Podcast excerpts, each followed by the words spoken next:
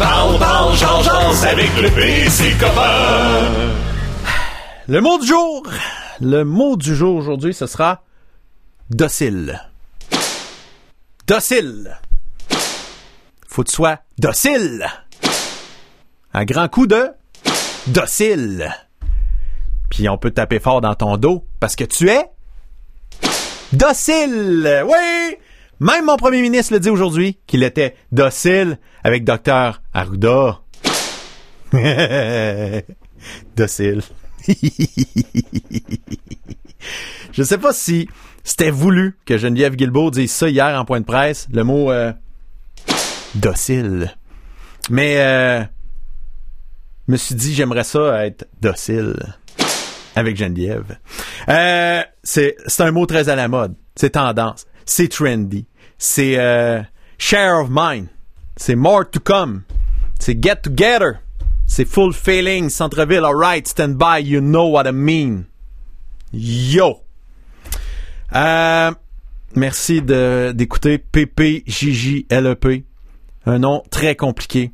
Imagine le nom long, c'est Parle Parle Georges avec le P et ses copains. Je suis en train de donner des formations euh, cette semaine euh, gratuites sur la page euh, Facebook de la Chambre de commerce et d'industrie Boisfranc Érable. C'est eux autres qui ont monté ça, ce projet-là. Et j'ai parlé à des experts de communication depuis huit jours. Tout ce que je fais est un flop, selon ces experts. je me rendais compte que j'étais dans le champ gauche, left and right. Quand je serai riche, je me paierai des experts en communication, mais d'ici là, c'est tranquille. Tu nous écoutes via Truck Stop Québec. Salut. Euh, tu nous écoutes via euh, les podcasts après notre diffusion en direct via Spotify, euh, Apple, Google, TuneIn, Balado Québec, name it. Salut. On devrait apparaître bientôt dans les balados de CJFP. C'est juste pour le fun. C'est Martin Grenier à Gatineau qui a parti un, site web avec plein de podcasts de plein de personnalités euh, au Québec. Puis euh, il m'avait approché dans le temps. Euh, pour que je fasse ça. Mais honnêtement, je savais pas de quoi j'allais parler. Je savais pas que j'étais capable de faire de la radio de parler. je sais pas, là, tu sais, c'est. Je sais pas. Fait que là, j'ai. Là, il a fait ton podcast, il est hot. J'ai dit Ah bah ouais, c'est vrai que là, à cette heure, on parle. Puis on jase pendant longtemps des fois. Donc je dis ça comme ça.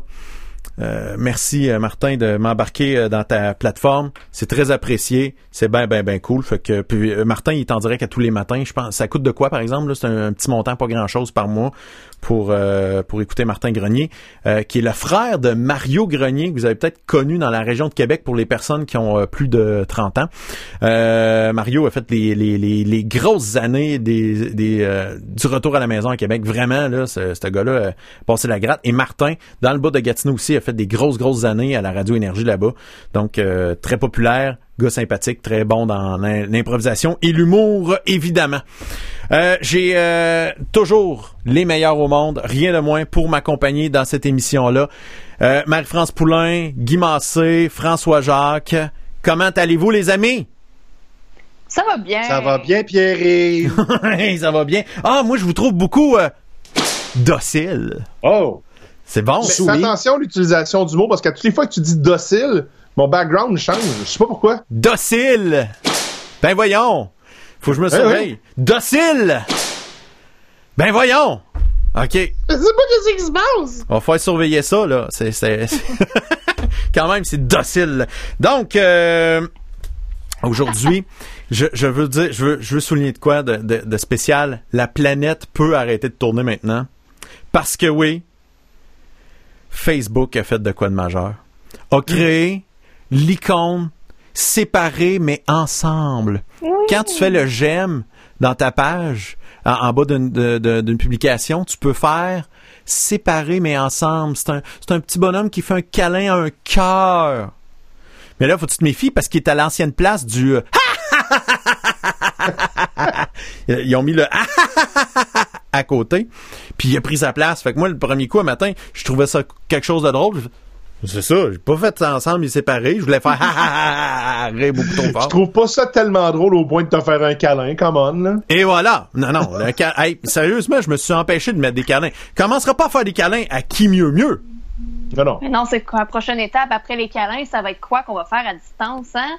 Mais là, moi, ma question Ouais, là-dedans c'est aussi, c'est si tu fais un câlin virtuel, faut-tu que tu sois à deux mètres de ton ordinateur pour cliquer sur euh, le câlin virtuel? Ah, maintenant, euh, j'ai aimé là, là. C'est mêlé. C'est mêlant, c'est pas facile. Fait que, puis c'est ça. Hier, j'ai regardé les statistiques d'écoute de notre podcast. Parce que hier, on a parlé de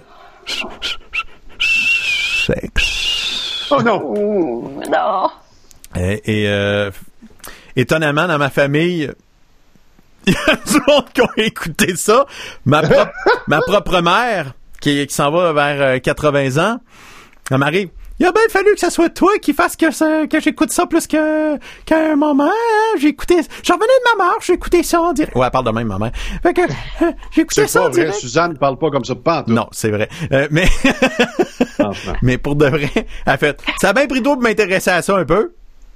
Puis, elle a aimé ça. Ben, elle a trouvé, elle a trouvé Joanie qui elle s'exprimait super bien. Donc, si t'as manqué l'épisode d'hier, docteur.g, va écouter ça, ça va à peine, c'est l'affaire. Mais, la surprise, le moment fort de l'émission selon les statistiques d'écoute qui me sont fournies par Facebook et YouTube, et c'est pas des blagues, le pic, la dictée de Guy.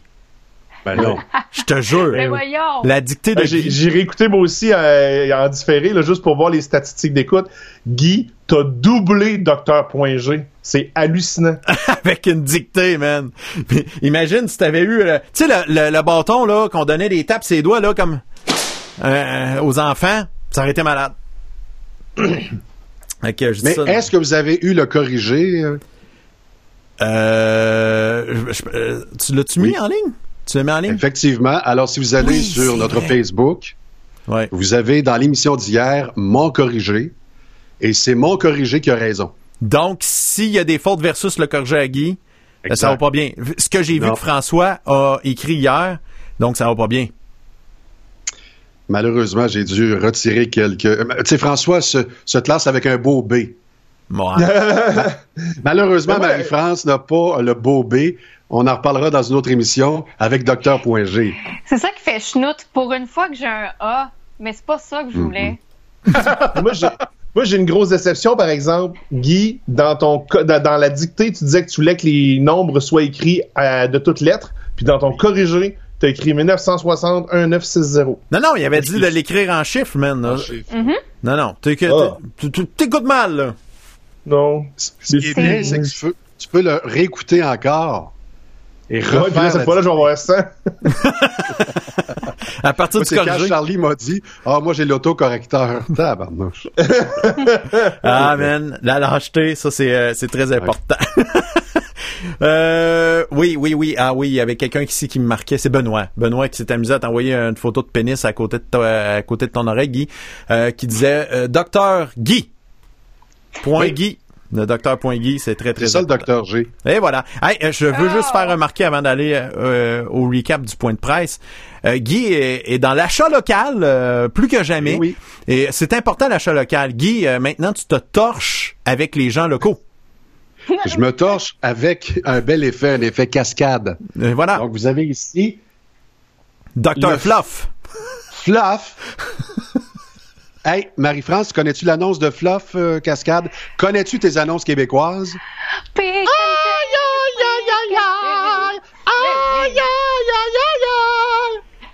Une chance que t'as chanté ça parce qu'elle chantait ça. Pas, pas en tout ça. Non? Dans ce trompette j'ai pub. pas la note. Mais non, c'est le petit lapin. Le gars, il veut manger de l'épicé. Fait que là, il s'en va chercher le papier de toilette. Puis là, il joue. euh, puis il dit ouch. Cette pub-là, hein? Ben ouais, ok. Hey, c'est va dire. Lynn la Poffine qui fait la voix de ça. Pour de vrai? Mais non! Eh oui. Ouais. Ah ben tabarouette, tu me l'apprends. Tu l'as reconnu juste parce qu'elle chante ou euh, Non, elle t'a appelé à l'émission dire, première ou- fois de Véronique Cloutier, ils l'ont dit. Ah ouais. Ah, bon. Hein, on apprend des affaires avec, avec Véronique Cloutier. Hein? Ah! Car si tu l'aimes tant que ça, va travailler avec ta barman. Ouais. Ben non, ben non. Je suis pas assez fantastique. Oh. Non, t'es fanta- fantascamagorique. Tiens, toi. Bon, écoute, je vais écouter votre point de presse. Je ferme mon ordinateur et je reviens, d'accord? Ah oui, prends ton temps, man, on n'est pas pressé. À tout de suite. Salut. Hey François, qu'est-ce qui s'est passé de bon? Euh, parce- euh, au, au fédéral, euh, c'était plutôt tranquille, je te dirais. Hein? Ben, regarde bien, euh, un peu. Fédéral, aujourd'hui, ça ressemblait pas mal à ça. il y en avait pas. C'était tranquille en titi, comme on dit. En fait, la vérité, c'est qu'il y a eu un point de presse fédéral, mais euh, il a parlé surtout d'un, d'un écrasement d'hélicoptère Ouais. euh, dans le coin de la Grèce. où Il y avait six Canadiens qui prenaient place à bord d'un hélicoptère des- de la marine canadienne. Donc évidemment, c'est pas, euh, ça, ça avait pas de lien avec la COVID-19. Puis honnêtement, je l'ai pas écouté euh, au complet. J'ai pas écouté la période de questions, savoir s'il y avait des questions qui, se, qui, qui avaient rapport avec la COVID. C'était peut-être pas le moment pour ça non plus. Puis c'était pas d'intérêt pour nous autres. Par contre, du côté provincial, la conférence de presse a été beaucoup plus euh, étoffée. Aujourd'hui, c'était la docteur Mécan, euh, le docteur, la ministre Mécan qui était en vacances. Hier, c'était le premier ministre qui a commencé la conférence en disant ouais, je l'ai pas dit à personne. Même ma mère, elle se demandait si j'étais malade. Alors Ouais. désolé maman, j'étais pas là, mais c'était pas que je suis Quand malade. même capoté que dans ton FaceTime, dans, dans ton dans ta communication Skype, il y a 3 millions de personnes qui voient ça, puis il envoie son message à sa mère de même. mais tu sais, ça fait partie de la couche de sympathique de la chose. Et voilà. Euh, bilan de la journée, on est maintenant rendu à 1859 décès total, 98 de plus depuis hier, 27 538 cas confirmés, 944 d'augmentation, euh, 1684 hospitalisations en date d'aujourd'hui, 36 de plus qu'hier, et 214 personnes aux soins intensifs, diminution de 8. Précision, sur les 98 décès des dernières 24 heures, pas que ça enlève de la gravité au décès ou quoi que ce soit, là, mais il y avait 92 décès qui viennent des soins de longue durée, ce qui veut dire que ça renforce quand même le concept que il y a la vie dans les CHSLD et il y a la vie à l'extérieur des soins de longue durée. D'ailleurs, si on regarde la situation dans les CHSLD, euh, RPA et ARI, on a 4400 personnes infectées en date d'aujourd'hui, concentrées sur 280 euh, centres sur 2600 au Québec, c'est-à-dire un petit peu plus que 10% On va tout faire pour en sauver le maximum, mais logiquement, c'est des centres pour les personnes âgées. Certaines personnes sont en mauvaise condition physique, donc il va continuer à y avoir beaucoup de décès, malgré que le ratio soit difficile à prévoir. faut se préparer mentalement. C'est pas parce qu'on est nécessairement sous contrôle dans la province que euh, les CHSLD, ben, même s'il y a des gens qui sont malades, ça va arrêter. Ça, ça continue, il va y avoir des décès pour les prochains jours encore. On est revenu sur les comparaisons avec ailleurs dans le monde. J'avais hâte qu'on en parle de ça puis qu'on revienne là-dessus comme il faut parce que là il y a beaucoup de gens qui s'amusent à jouer à oh mais aux États-Unis il y a pas tant de morts que ça puis au Québec on en, y en a plein puis euh, on est vraiment pas bon au Québec puis tu sais oui il y a une game politique là-dedans oui il y a un jeu de communication hein, mais on est revenu sur le fait que au Québec on compte le nombre de morts dans les centres de personnes âgées alors qu'aux États-Unis on ne le fait pas. D'ailleurs, euh, à d'autres endroits dans le monde aussi, on le fait pas, puis on fait juste nommer les, compter les personnes qui ont été diagnostiquées avec la COVID-19, qui en sont décédées dans les hôpitaux, mais qui euh, qui pas nécessairement en soins de personnes âgées. Dans les dans ces endroits-là, on va se servir de la méthode qu'on appelle la excess death, en français les morts excessifs, pour comparer le nombre de décès de cette période-ci de l'année euh, avec les années précédentes. Et c'est là que tout le monde va probablement avaler sa gorgée un peu croche. Mais comme la crise va être passée, ben on va probablement moins en parler du nombre de décès total. Au Québec, on a fait le pari de dire à chaque jour le nombre réel de décès euh, recensés, et puis aussi d'y aller avec le concept que mettons, tu as un emphysème chronique depuis 20 ans euh, et que tu attrapes la COVID-19 et que tu décèdes à cause de ça, ben la cause du décès, oui, sous-jacent, ça sera l'emphysème, mais tu es décédé, ultimement, ce qui t'a donné le dernier coup, c'est la COVID-19. Donc, c'est tous des chiffres comme ça qu'au Québec, on décide qu'on ajoute pour avoir un portrait réel, chose que c'est pas partout ailleurs qu'il y a la même, euh, euh, la, la- la même euh, précision. Euh, on avait libéré 7000 lits pour les soins intensifs, mais la majorité des 1684 hospita- hospitalisations à ce jour sont à Montréal. Donc pour le restant de la province, ça va relativement bien, mais ça veut aussi dire qu'à Montréal, c'est une situation qui est difficile. Il y a trois hôpitaux présentement qui sont euh, engorgés au bouchon, Euh, et on avait aussi décidé qu'on gardait certains malades qui étaient guéris, qu'on les gardait dans les hôpitaux pour ne pas engorger les CHSLD. Maintenant, on est rendu à un point critique où est-ce qu'il faut désengorger ces lits-là parce que les malades continuent de- de- d'affluer. Eh bien, on a annoncé que d'ici très, très bientôt, les patients en excès dans les hôpitaux montréalais seront très bientôt transférés dans des hôtels qui seront réaménagés pour les accueillir. On est en mode grand nettoyage et désinfection. Un peu comme le lendemain de nuit torride avec quelqu'un que tu regrettes, avec euh, de l'eau de javel sur le bout puis tout. Traversons du côté de Montréal. Traversant du côté de Montréal-Nord, qui est probablement la sous-région la plus critique au Québec et de ce fait même au Canada. Dans les prochains jours, on va augmenter le testage de façon très importante dans cette région-là. Parlant de tests, au Québec, on est rendu à 240 000 tests de passé, ce qui donne 25 000 tests par million d'habitants. Comparons avec les autres. En Ontario et aux États-Unis, on est à 18 000 tests par million d'habitants.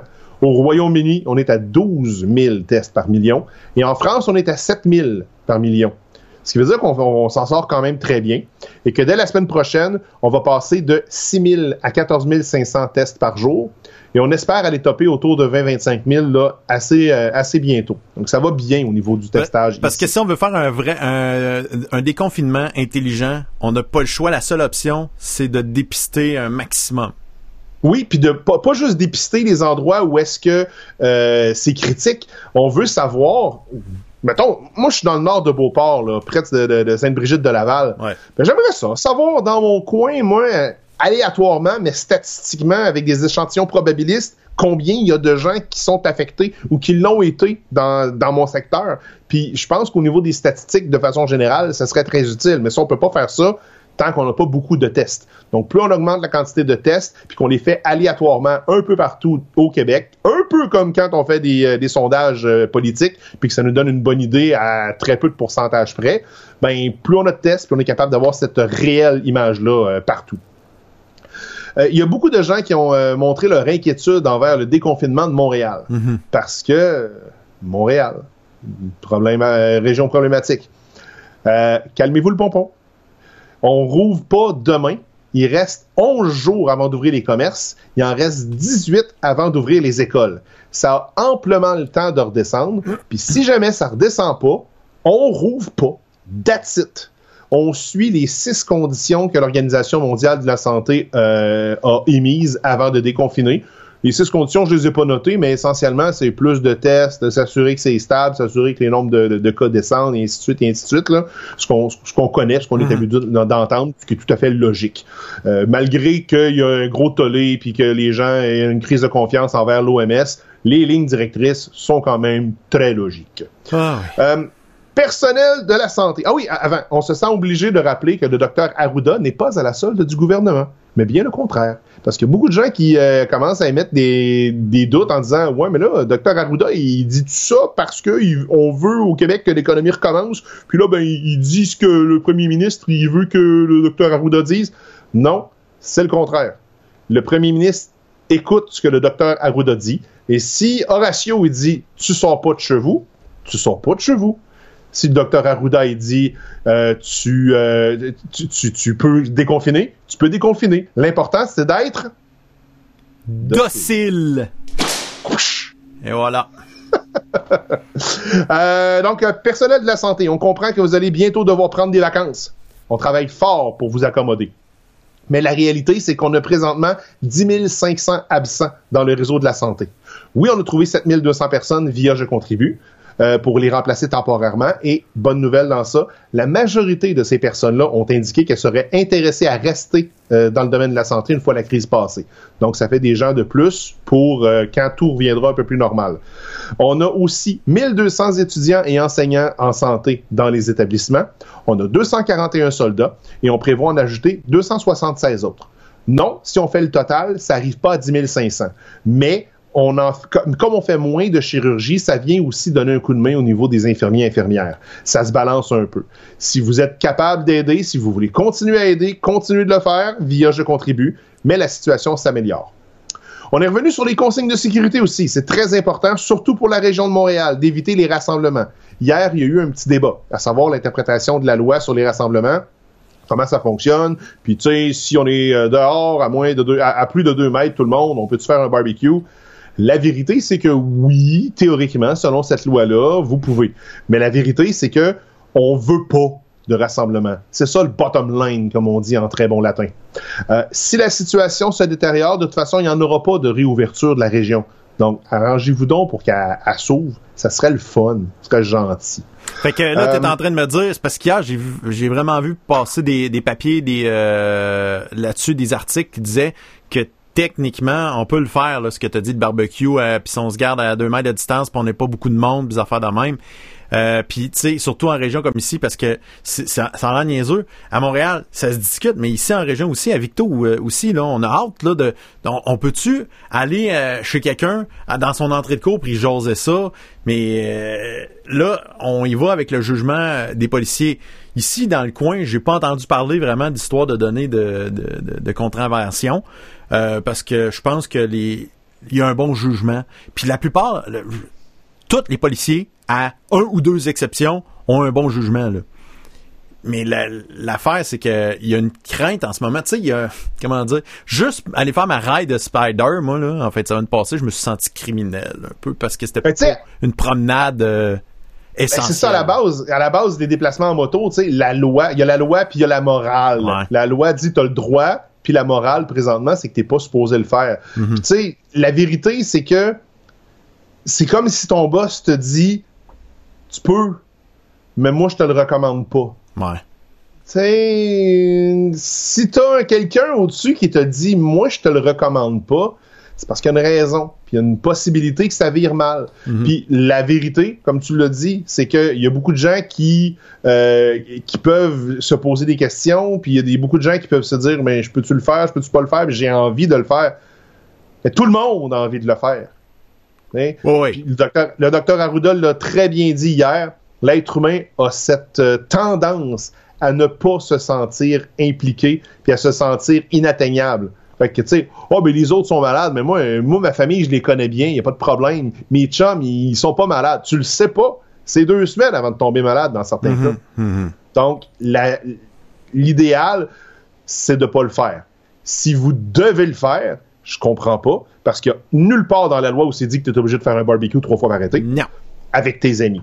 Mais si vous voulez organiser quelque chose, si vous êtes capable de toujours respecter un 2 mètres de distance entre tout le monde, théoriquement, selon la loi, vous avez le droit.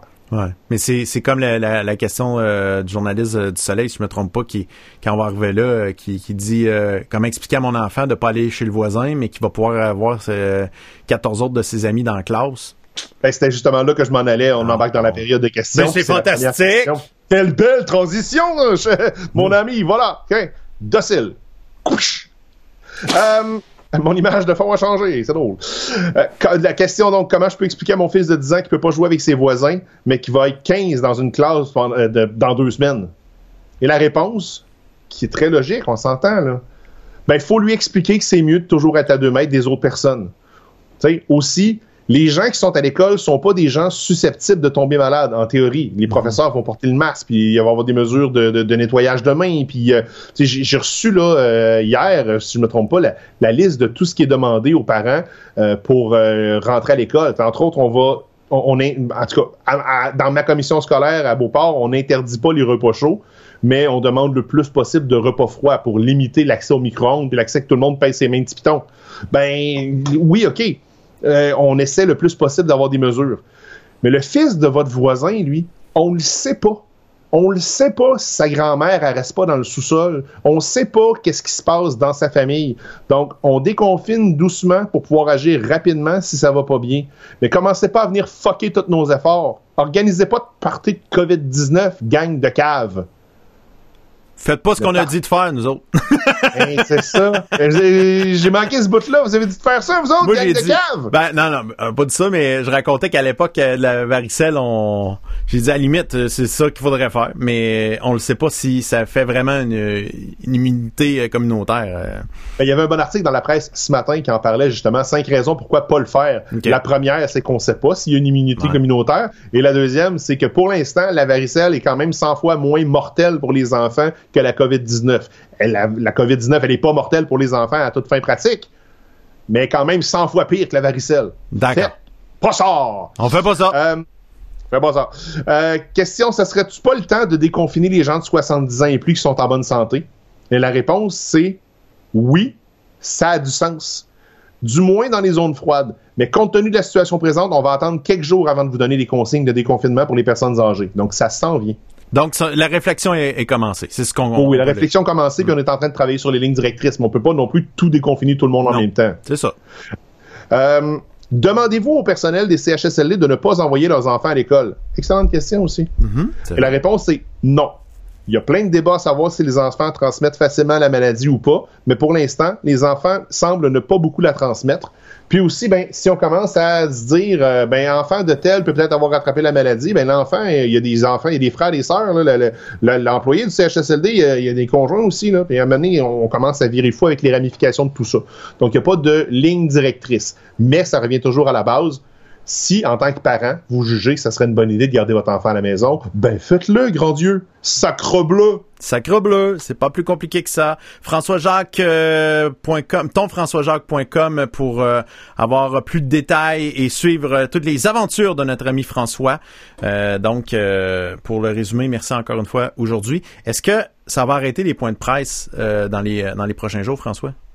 Ben, il y en avait, euh, il y avait une rumeur persistante qui disait que c'était probablement terminé au niveau provincial. Là, euh, je vais voir demain ce qui se passe avec ça parce qu'aujourd'hui, à ma grande surprise, il y en avait un. Au niveau fédéral, hier, on, a comme eu un consensus là, qu'il y avait rien à sortir du point de presse fédéral. Puis aujourd'hui, on semble pas avoir abordé le sujet de la COVID-19. Est-ce que ça reste comme ça jusqu'à la fin de la semaine? Ça sera à voir. Mais c'est vrai que pour l'instant, c'est plutôt stable dans les nouvelles. Fait que je ne sais pas ce qui va se passer avec ça. Euh, je ne suis pas dans le secret des dieux. Puis si jamais ça vient qu'à se calmer, ben on me trouvera un autre rôle dans cette émission-là, ou on me remplacera par un petit bonhomme sourire, ou je sais pas là.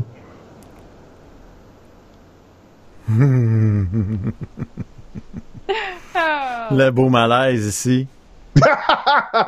ou on, on fera un gros X sur l'écran dans lequel je suis. Là. Ça libérait euh, de c'est l'espace. juste On a Ben, tout le temps. je pense que je vais faire plus de dictées. Donc, tu pourras répondre aux dictées. C'est pas une mauvaise idée. Euh, François, je te laisse parce qu'on a un invité qui s'en vient dans les prochains instants. Euh, Puis ton sujet que tu as là, euh, si tu es encore disponible après l'invité, on en parle-tu? Ça te tente-tu? Ben écoute, euh, je, je serai stand-by, puis on pourra, on pourra glisser un mot sur quelques petits sujets bien fun que j'ai trouvés parce Ouais. que il n'y a plus de point de presse fédéral. Ah non, c'est ça. Au pire, ça ira lundi. C'est, je pense, c'est un peu intemporel ton truc. Fait que Apparemment qu'on n'aura probablement pas trouvé de remède pour la COVID d'ici lundi. c'est ça, c'est un truc informatique pour trouver un remède. Quelque chose de hot là, c'est vraiment impressionnant. C'est hot, hot, hot. Quand même. Bon, euh, fait que salut mon ami. Allez! Sois Salut, heureux. Pop. Sois heureux. On va aller ici, mettre ça comme ça. Boum, on, on tombe à trois. Euh, Deux on- fois Guy. Hein? Oups! Deux Guy! Mais voyons, il y a trop de Guy Non. ici. c'est Même tout moi, much. je trouve que c'est trop. C'est beaucoup trop. Bon. Non. Là, ça a plus d'allure. Hey, Phew. deux chemises carottées en plus. Ah oui. Guy? T'arrives de la cabane à sucre. Ben oui, toi. Elle dit ben. La cabane à, la cabane à suce. Bon. Je vais aller activer notre invité aujourd'hui. Euh, c'est, c'est qui, comment qui s'appelle, euh, notre invité? Jérôme Tremblay, lui, il est coordonnateur clinique chez ANEB Québec. ANEB euh, Québec, c'est un organisme à but non lucratif dans la région de Québec euh, qui vient en aide euh, aux jeunes, aux moins jeunes qui ont des troubles euh, par rapport à leur comportement alimentaire. Puis, euh, l'idée m'est venue il y a quelques jours d'aller chercher un expert dans ce domaine-là parce que dans les points de presse, justement, on entendait parler que, outre la COVID, un des aspects aussi qui était à surveiller, c'était la santé mentale. Les gens qui allaient commencer peut-être à consommer un peu plus ou encore les gens qui avaient peut-être déjà ou étaient un petit peu plus à risque de développer des problèmes alimentaires. Donc, je voulais un petit peu euh, tenter le terrain avec un spécialiste, un peu démystifier le avant, le pendant, peut-être le après. Et euh, c'est pour ça que Jérôme Tremblay sera là pour répondre à nos questions aujourd'hui. Jérôme Hey, qui, est salut, juste, Jérôme! qui, est, qui est justement là et euh, pour de vrai puis c'est pas juste des, des, des problèmes alimentaires c'est en fait tous nos problèmes de dépendance, euh, les, les problèmes psychologiques, l'anxiété en ce moment peut créer euh, un paquet de problèmes. Et euh, Jérôme, avant, euh, je veux que tu m'expliques, vous êtes qui vous? Faites quoi dans la vie? Pourquoi que c'est qui vous c'est c'est toi qui va nous parler euh, de, de problèmes euh, entre autres alimentaires qui pourraient arriver pendant le temps de la crise? Oui, ben pour me présenter brièvement, euh, je suis- je m'appelle Jérôme Tremblay, je suis sexologue de, de formation. Puis euh, je tenterais, dans le fond, je, ça fait trois ans, presque quatre, là, que je suis coordonnateur clinique chez Anorexie Boulimie Québec. Donc, mon rôle est principalement de euh, m'occuper en fait de tous les services de soutien là, chez ANEB en termes de, de groupe de soutien, puis d'assurer euh, les services cliniques finalement à l'organisme. ANEB, c'est euh, c'est carrément un organisme sans but lucratif. C'est pas pas une entreprise privée. Exactement, un organisme à but non lucratif. Les, les problèmes que depuis que la crise est commencée, là, le, con- le- depuis le confinement est arrivé, euh, c'est quel genre d'intervention euh, que tu peux faire, Jérôme, en ce moment, toi ou ton équipe? Mais en fait, on, on vit beaucoup en ce moment avec euh, l'anxiété des gens, l'anxiété au niveau euh, euh, des services qui sont coupés de manière générale dans, dans la santé mentale, mais surtout en troubles alimentaires. Hein, tous les services en personne ont été euh, arrêtés à cause du confinement puis de la distanciation sociale. Donc, c'est sûr que nous, avec nos services en ligne, nos services de ligne d'écoute, par exemple, Mhm. on vient essayer de pallier à ça en essayant, bon, justement, d'aider les gens à travers l'anxiété qu'ils peuvent vivre dans le COVID. C'est une maladie dans laquelle les gens se sentent extrêmement seuls de manière générale. Donc, en ce moment, c'est assez exacerbé, je vous dirais, là, au niveau de l'isolement social. Donc, c'est vraiment, euh, on invite vraiment les gens à briser l'isolement puis à nous appeler pour parler de leurs difficultés, pour qu'on puisse justement les diriger puis les aider là, à travers ces situations. Justement, Jérôme, depuis le début de la crise, est-ce que vous avez vu, toi et ton équipe Chanel Québec, une augmentation de gens qui allaient vers vous? Euh, oui, je vous dirais, bon, on, a- on avait quelques chiffres donc qu'on a, qu'on a regardé qui étaient très intéressants. Là. Donc, au niveau de nos services de clavardage, on offre des services très variés, là, je vous dirais en ligne. Là. Euh, clavardage texto, notamment. Bon, on a observé au niveau du clavardage une augmentation quand même de 71% de nos services, puis en augmentant aussi la plage horaire qui est maintenant jusqu'à minuit. Euh, donc, on voit vraiment qu'il y a un besoin, puis que les gens ont besoin de parler, puis de briser cet isolement-là. Puis, on le ressent dans notre clientèle là, que ça leur manque, bon, justement, d'aller dans les groupes de soutien, puis d'aller chercher cette aide-là en personne. Donc, c'est important pour nous de pallier à ce niveau-là. Est-ce que euh, on peut considérer qu'il y a des, euh, des nouveaux problèmes, euh, des, des nouveaux cas qui sont apparus? Parce que, tu sais, on entend, on utilise souvent l'expression, euh, ou on l'entend souvent, je mange mes émotions. Et en période d'anxiété, justement, tout ce qui a rapport à l'alimentation doit être affecté autant pour arrêter de manger puis de, de trop manger? Euh, oui, ça c'est une expression qui m'a toujours euh, un petit peu fait rire, là, manger ses émotions. Euh, euh, je pense qu'on va commencer par la démystifier en se disant, mais tout le monde mange ses émotions, puis c'est normal. Je pense que c'est important de le normaliser aux yeux de la population. On mange certains aliments quand on est heureux, on mange certains aliments quand on est triste. Euh, c'est normal. Je pense que ça devient problématique lorsque ça devient la seule et unique stratégie de gestion des émotions. Parce que c'est une stratégie qui peut devenir inadéquate à un certain temps. Ou si je refoule constamment mes émotions à travers la nourriture, ben c'est sûr qu'il y a quelque chose que j'adresse pas, que je prends pas euh, en charge, que je prends pas soin. Euh, donc pour revenir à, à la question initiale. Euh, c'est tellement difficile de dire hein, euh, si on a plus de cas, plus de nouveaux cas. Est-ce que c'est parce qu'on en entend plus parler? Est-ce que c'est là parce qu'on est plus sensibilisé en ce moment? Euh, c'est très difficile pour moi de répondre, mais je vous dirais qu'on a beaucoup de, de nouvelles personnes qui nous appellent, donc des, des, des personnes euh, qu'on appelle des premiers appelants. C'est la première fois qu'ils utilisent nos services, donc à ce niveau-là, oui, on l'observe. Est-ce que le fait que la, la vie est tellement un tourbillon euh, que ça va vite, puis là, vu que c'est la, tu sais, c'est vraiment un phénomène extraordinaire que tout le monde s'arrête d'un coup, euh, tout le monde développe, euh, dé- découvre que là ils ont du temps. Ce matin, euh, je jasais avec une mère de famille qui a genre cinq enfants, dont deux enfants qui font beaucoup d'entraînement, des affaires de même. Elle dit moi là j'ai j'ai 10 000 patentes à faire quand c'est en dehors de mon, mon ouvrage où j'aille porter ma fille à la natation, l'autre à la danse, puis tatata. Et là elle dit j'ai jamais eu autant de temps. euh, en famille à faire rien ou, ou pas, pas quelque chose. Donc, est-ce que ça, ça peut faire Non, que... on fait de la bouffe. On fait de la bouffe. Ben, on fait plus de bouffe, mais on, on a peut-être coupé euh, euh, des restaurants, mais On fait du pain. oui. On fait des tartelettes. On fait des- c'est sûr que là, c'est la- l'activité euh, première, c'est vraiment la bouffe, mais le, le fait d'utiliser vos services, quand on est tellement occupé, on s'en rend peut-être pas compte qu'on a peut-être un petit problème euh, avec l'alimentation, entre autres.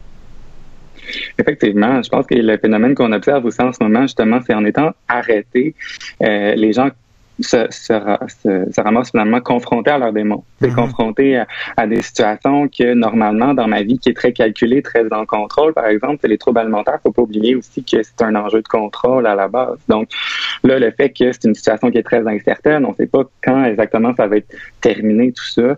Euh, ça vient euh, mettre au défi beaucoup justement ces, ces patterns-là au niveau des troubles alimentaires. Donc, effectivement, ça, ça les sort de, de leur routine, puis vivent beaucoup plus d'anxiété. Donc, contrairement au quotidien où ben j'ai un certain déni qui, qui peut peut-être persister et s'installer parce que justement je, je me tiens très occupé puis euh, j'essaie de, de mettre beaucoup de choses en place pour ne pas avoir à penser justement à ces trucs-là qui sont plus difficiles pour moi de gérer. Comment on fait euh, pour découvrir se rendre compte qu'on a peut-être des troubles alimentaires parce que c'est si évident que ça pour tout le monde de un d'avouer qu'on a un, trouble alimentaire?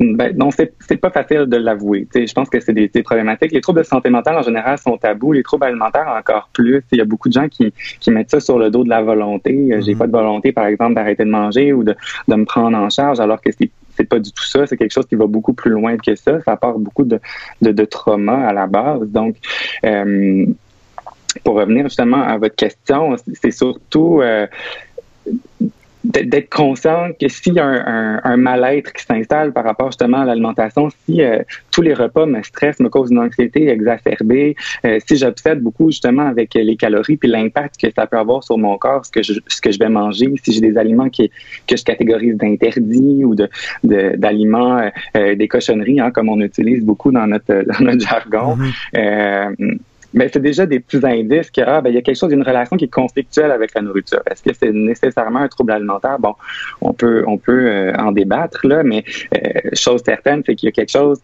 euh, qui vient me déranger. Puis si je, me questionne beaucoup par rapport à mon image corporelle ou si, si euh, euh, je m'empêche de sortir ou je m'empêche de porter certains vêtements parce que j'ai beaucoup de complexes qui prennent beaucoup de place, c'est déjà des petits indices qui commencent à semer des doutes que justement, ben, il y a peut-être une problématique. mais je sais que pour la clientèle, c'est difficile d'aller chercher l'aide puis de se l'admettre. Je me demandais, moi, dernièrement, j'ai euh, eu une annonce passée sur mon cellulaire. Puis je vous niaise pas. L'annonce, c'est en temps de crise, commencez à calculer ce que vous mangez pour pas qu'il y ait trop d'excès, pour que toutes les macros, les protéines, tout était calculé là-dedans. Puis je me demandais, est-ce que l'arrivée des cellulaires, surtout avec les réseaux sociaux, Instagram et toutes les autres applications, ça a amené du positif pour les gens qui souffrent de problèmes alimentaires ou au contraire, ça a été même une grosse bombe dans leur vie?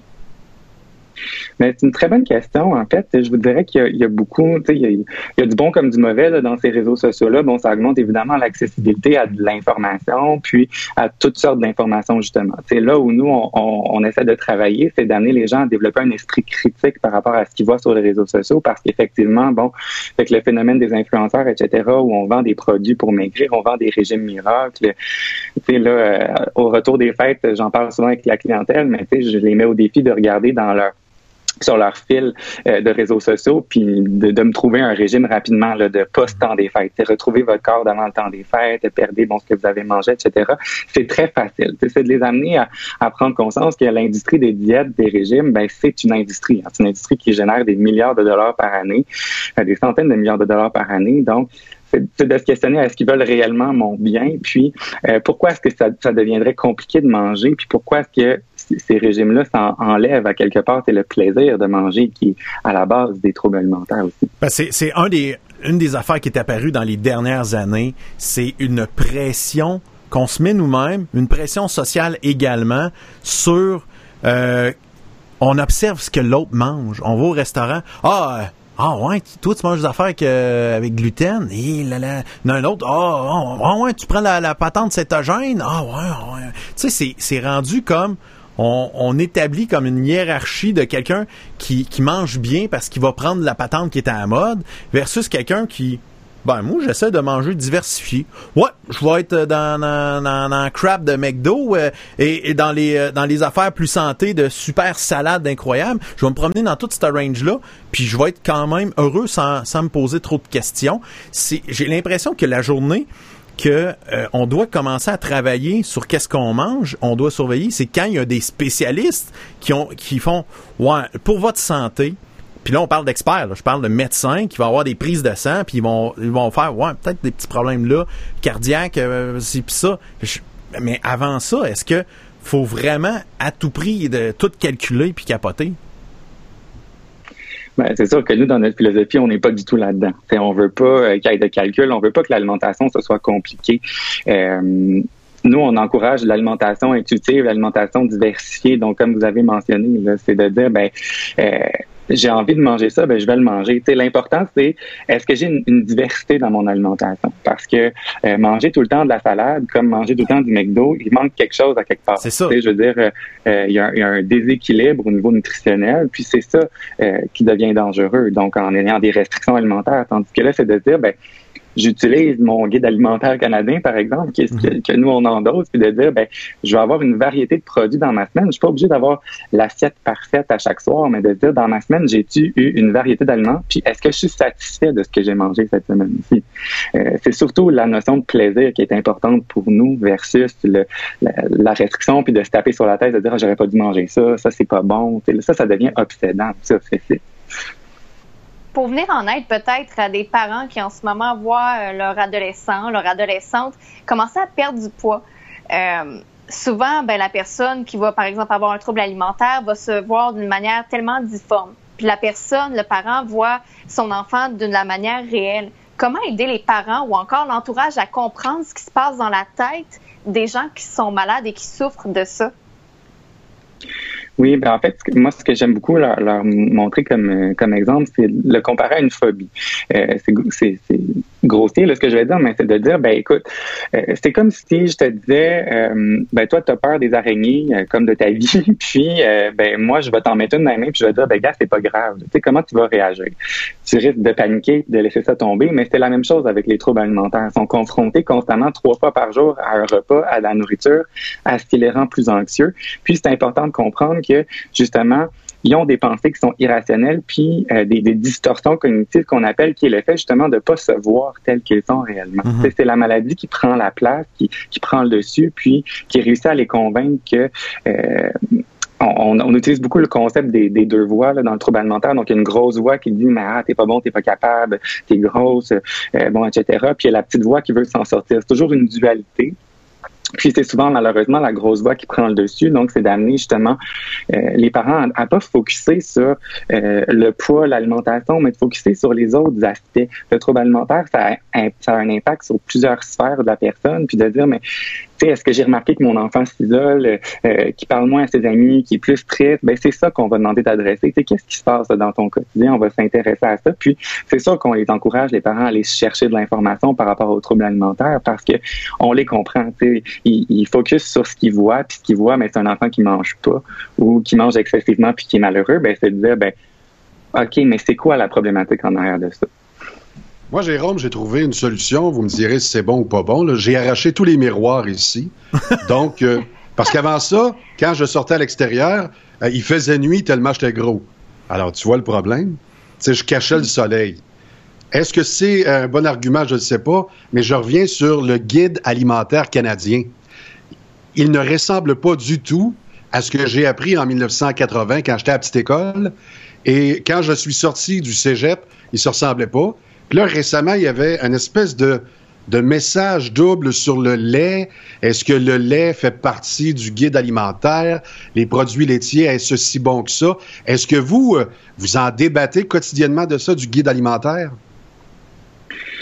Ben, tu sais, je vous dirais que euh, bon, tu sais, je suis pas nutritionniste là, en partant, je vais mettre ça carte sur table, mais euh, sais, nous, ce qu'on utilisait beaucoup, bon, c'est le guide alimentaire, la version euh, précédente. On, on- je comprends votre point, bon, justement, par rapport aux produits laitiers, est-ce que c'est bon, est-ce que c'est pas bon, bon.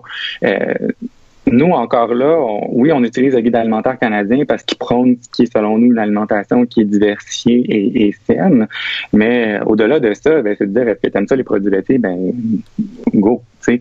Euh, ça va pas plus loin que ça. On essaie de pas catégoriser puis démoniser certains aliments, par exemple. Je sais pas si ça répond un peu à votre question, mais c'est un petit peu comme ça qu'on l'utilise. Oui, c'est parce que moi, j'essaie d'avoir des guidelines, là, et je me fais au gouvernement de ce temps-là. Là, je suis aligné sur Legault et Trudeau. Est-ce que je fais la bonne affaire? Je ne sais pas. Mais l'organisme canadien, Guide alimentaire canadien, je les prends au mot. L'année qu'ils disent que le fromage et le lait, ça peut être euh, moins bon pour certaines parties de l'estomac. Là, je m'en vais chez mon chum Marc-André Roy, qui lui produit du lait. Puis là, il me dit Écoute pas ça, c'est des hosties de menteurs. Je sais plus à qui me fier. Ah, ouais. Mais c'est sûr qu'il y a de toujours un petit peu de politique. Ouais. Mais, euh, mais il y a toujours un peu de politique là-dedans, mais, mais c'est important, par exemple, de, de se fier à votre corps. Fiez-vous à vos envies. Moi, c'est ce que j'ai envie de vous dire. Puis de, J'en mangerai tout le temps du fromage. J'en mangerai tout le temps. Ben, c'est ça, J'en ai j'ai acheté. Jérôme, on va évaluer. Est-ce que Guy pourrait, on parle de trouble alimentaire ici si le gars veut manger tout le temps de la poutine puis du fromage de Oui. ce temps-ci? Moi, c'est patates, sauce brune, sauce barbecue parfois. Tu sais, des fois, là, je fais des extras, là, sauce barbecue. Ouais. Mais c'est surtout patates. Je, je les tranche, moi, en rectangle. Tu sais, c'est- Bah. Ils appellent ça des, des French fries. Aïe, aïe, aïe. Puis je mets euh, du fromage en crotte. Puis je mets pas du fromage là, qui vient de la frite d'or à Val d'Or. Ça, c'est mauvais. Ah. Vous, vous êtes dans quel secteur, donc? euh? À Montréal. Bon, la meilleure poutine, c'est la banquise rue Rachel. Vrai ou faux? Opinion personnelle, oui. Ouais, c'est ça l'affaire, mais fait- faut pas, faut pas t'être sorti de, de l'île pour dire que la banquise, c'est la meilleure affaire au monde. Excuse. Mais Moi, mon équilibre, c'est de ne pas manger qu'à la banquise. Je vais chez Tiwi une fois de temps en temps. Ah, c'est ça ton équilibre, toi, c'est les sortes de poutine. Exactement. Je gère l'équilibre. Est-ce que je fais bien, euh, Jérôme? Mais là, tu sais, euh, là, on, on en rit, mais c'est ça. C'est de pas juste manger de la poutine, finalement. Moi, c'est ce que je vous dirais. Oh. C'est de manger diversifié. C'est pas de diversifier, d'aller d'une- d'une poutine à l'autre, d'un- restaurant à l'autre. C'est de dire, euh, Bon. euh, je mange une poutine parce que j'en ai envie, ça me fait plaisir, mais je mange d'autres choses Est-ce qu'il faut manger, manger plus de pain, moins de pain? Moi, les PPP, c'est vrai, les, les pâtes, les, les- le pain, les patates. Ça, c'est nutritionniste, mon que ça fait engraisser. Ah, c'est ça. Là, tu poses des questions à quelqu'un qui est pas nutritionniste, Guy. mais je veux, non, mais il doit en entendre parler une fois de temps en temps. Il, il parle d'un trouble alimentaire. Mais ça, c'est exactement, c'est exactement ça, les troubles alimentaires. C'est que les gens, quand- dès qu'ils commencent à se dire, les PPP, on peut pas prendre ça, puis ça, euh, ça, ça naît, tu te mets une, une pression sur toi qui fait que euh, là, tu te mets à tout vérifier ce que tu manges, et c'est là la ligne. C'est de, de surveiller un petit peu ce qu'on mange, c'est correct, c'est c'est bien, là. Mais c'est quand ça devient maladif, c'est ça qu'on appelle un trouble alimentaire. Ben, je veux votre point de vue d'a- d'abord sur les chroniqueuses à Salut Bonjour qui nous disent il y a juste 300 calories sur celui-là, il y a juste Et- 2 grammes de glucides sur celui-là. Hey, on compte à la télévision sur des zones publiques. Mhm. Est-ce que ça peut faire un effet de vague négatif? Parce que tout ce qui se dit à TVA le matin, moi, je prends ça pour du cash, là. Ben, c'est c'est important de comprendre que les troubles alimentaires, mais il faut être prédisposé à en avoir. Hein. C'est pas tout le monde qui va en avoir euh, dans sa vie. Il y a des facteurs très variés. Puis, ben, c'est sûr que d'entendre un discours comme ça euh, dans les médias, ben, ça peut avoir un effet pervers chez certaines personnes, comme de les convaincre que c'est la bonne chose à faire. Je, je dois commencer à calculer mes calories. Puis, ben, ça part d'un geste qui se voulait euh, très sain à la base à leurs yeux. Puis, ben, de fil en aiguille, ça dérape, puis ça devient une obsession, puis ça devient constant. Et je calcule tout systématiquement ce que je mange et tout. C'est là où ça devient vraiment problématique.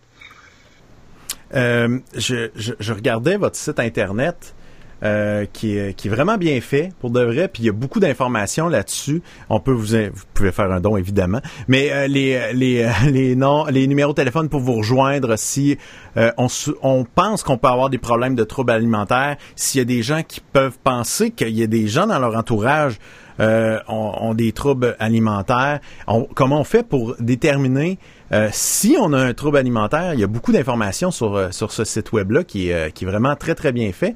Euh, puis, si je me trompe pas, la- l'adresse c'est ANEB. Euh, point, point, point, point, là, je le vois plus. Non, anebquebec.com. Aneb, anebquebec.com.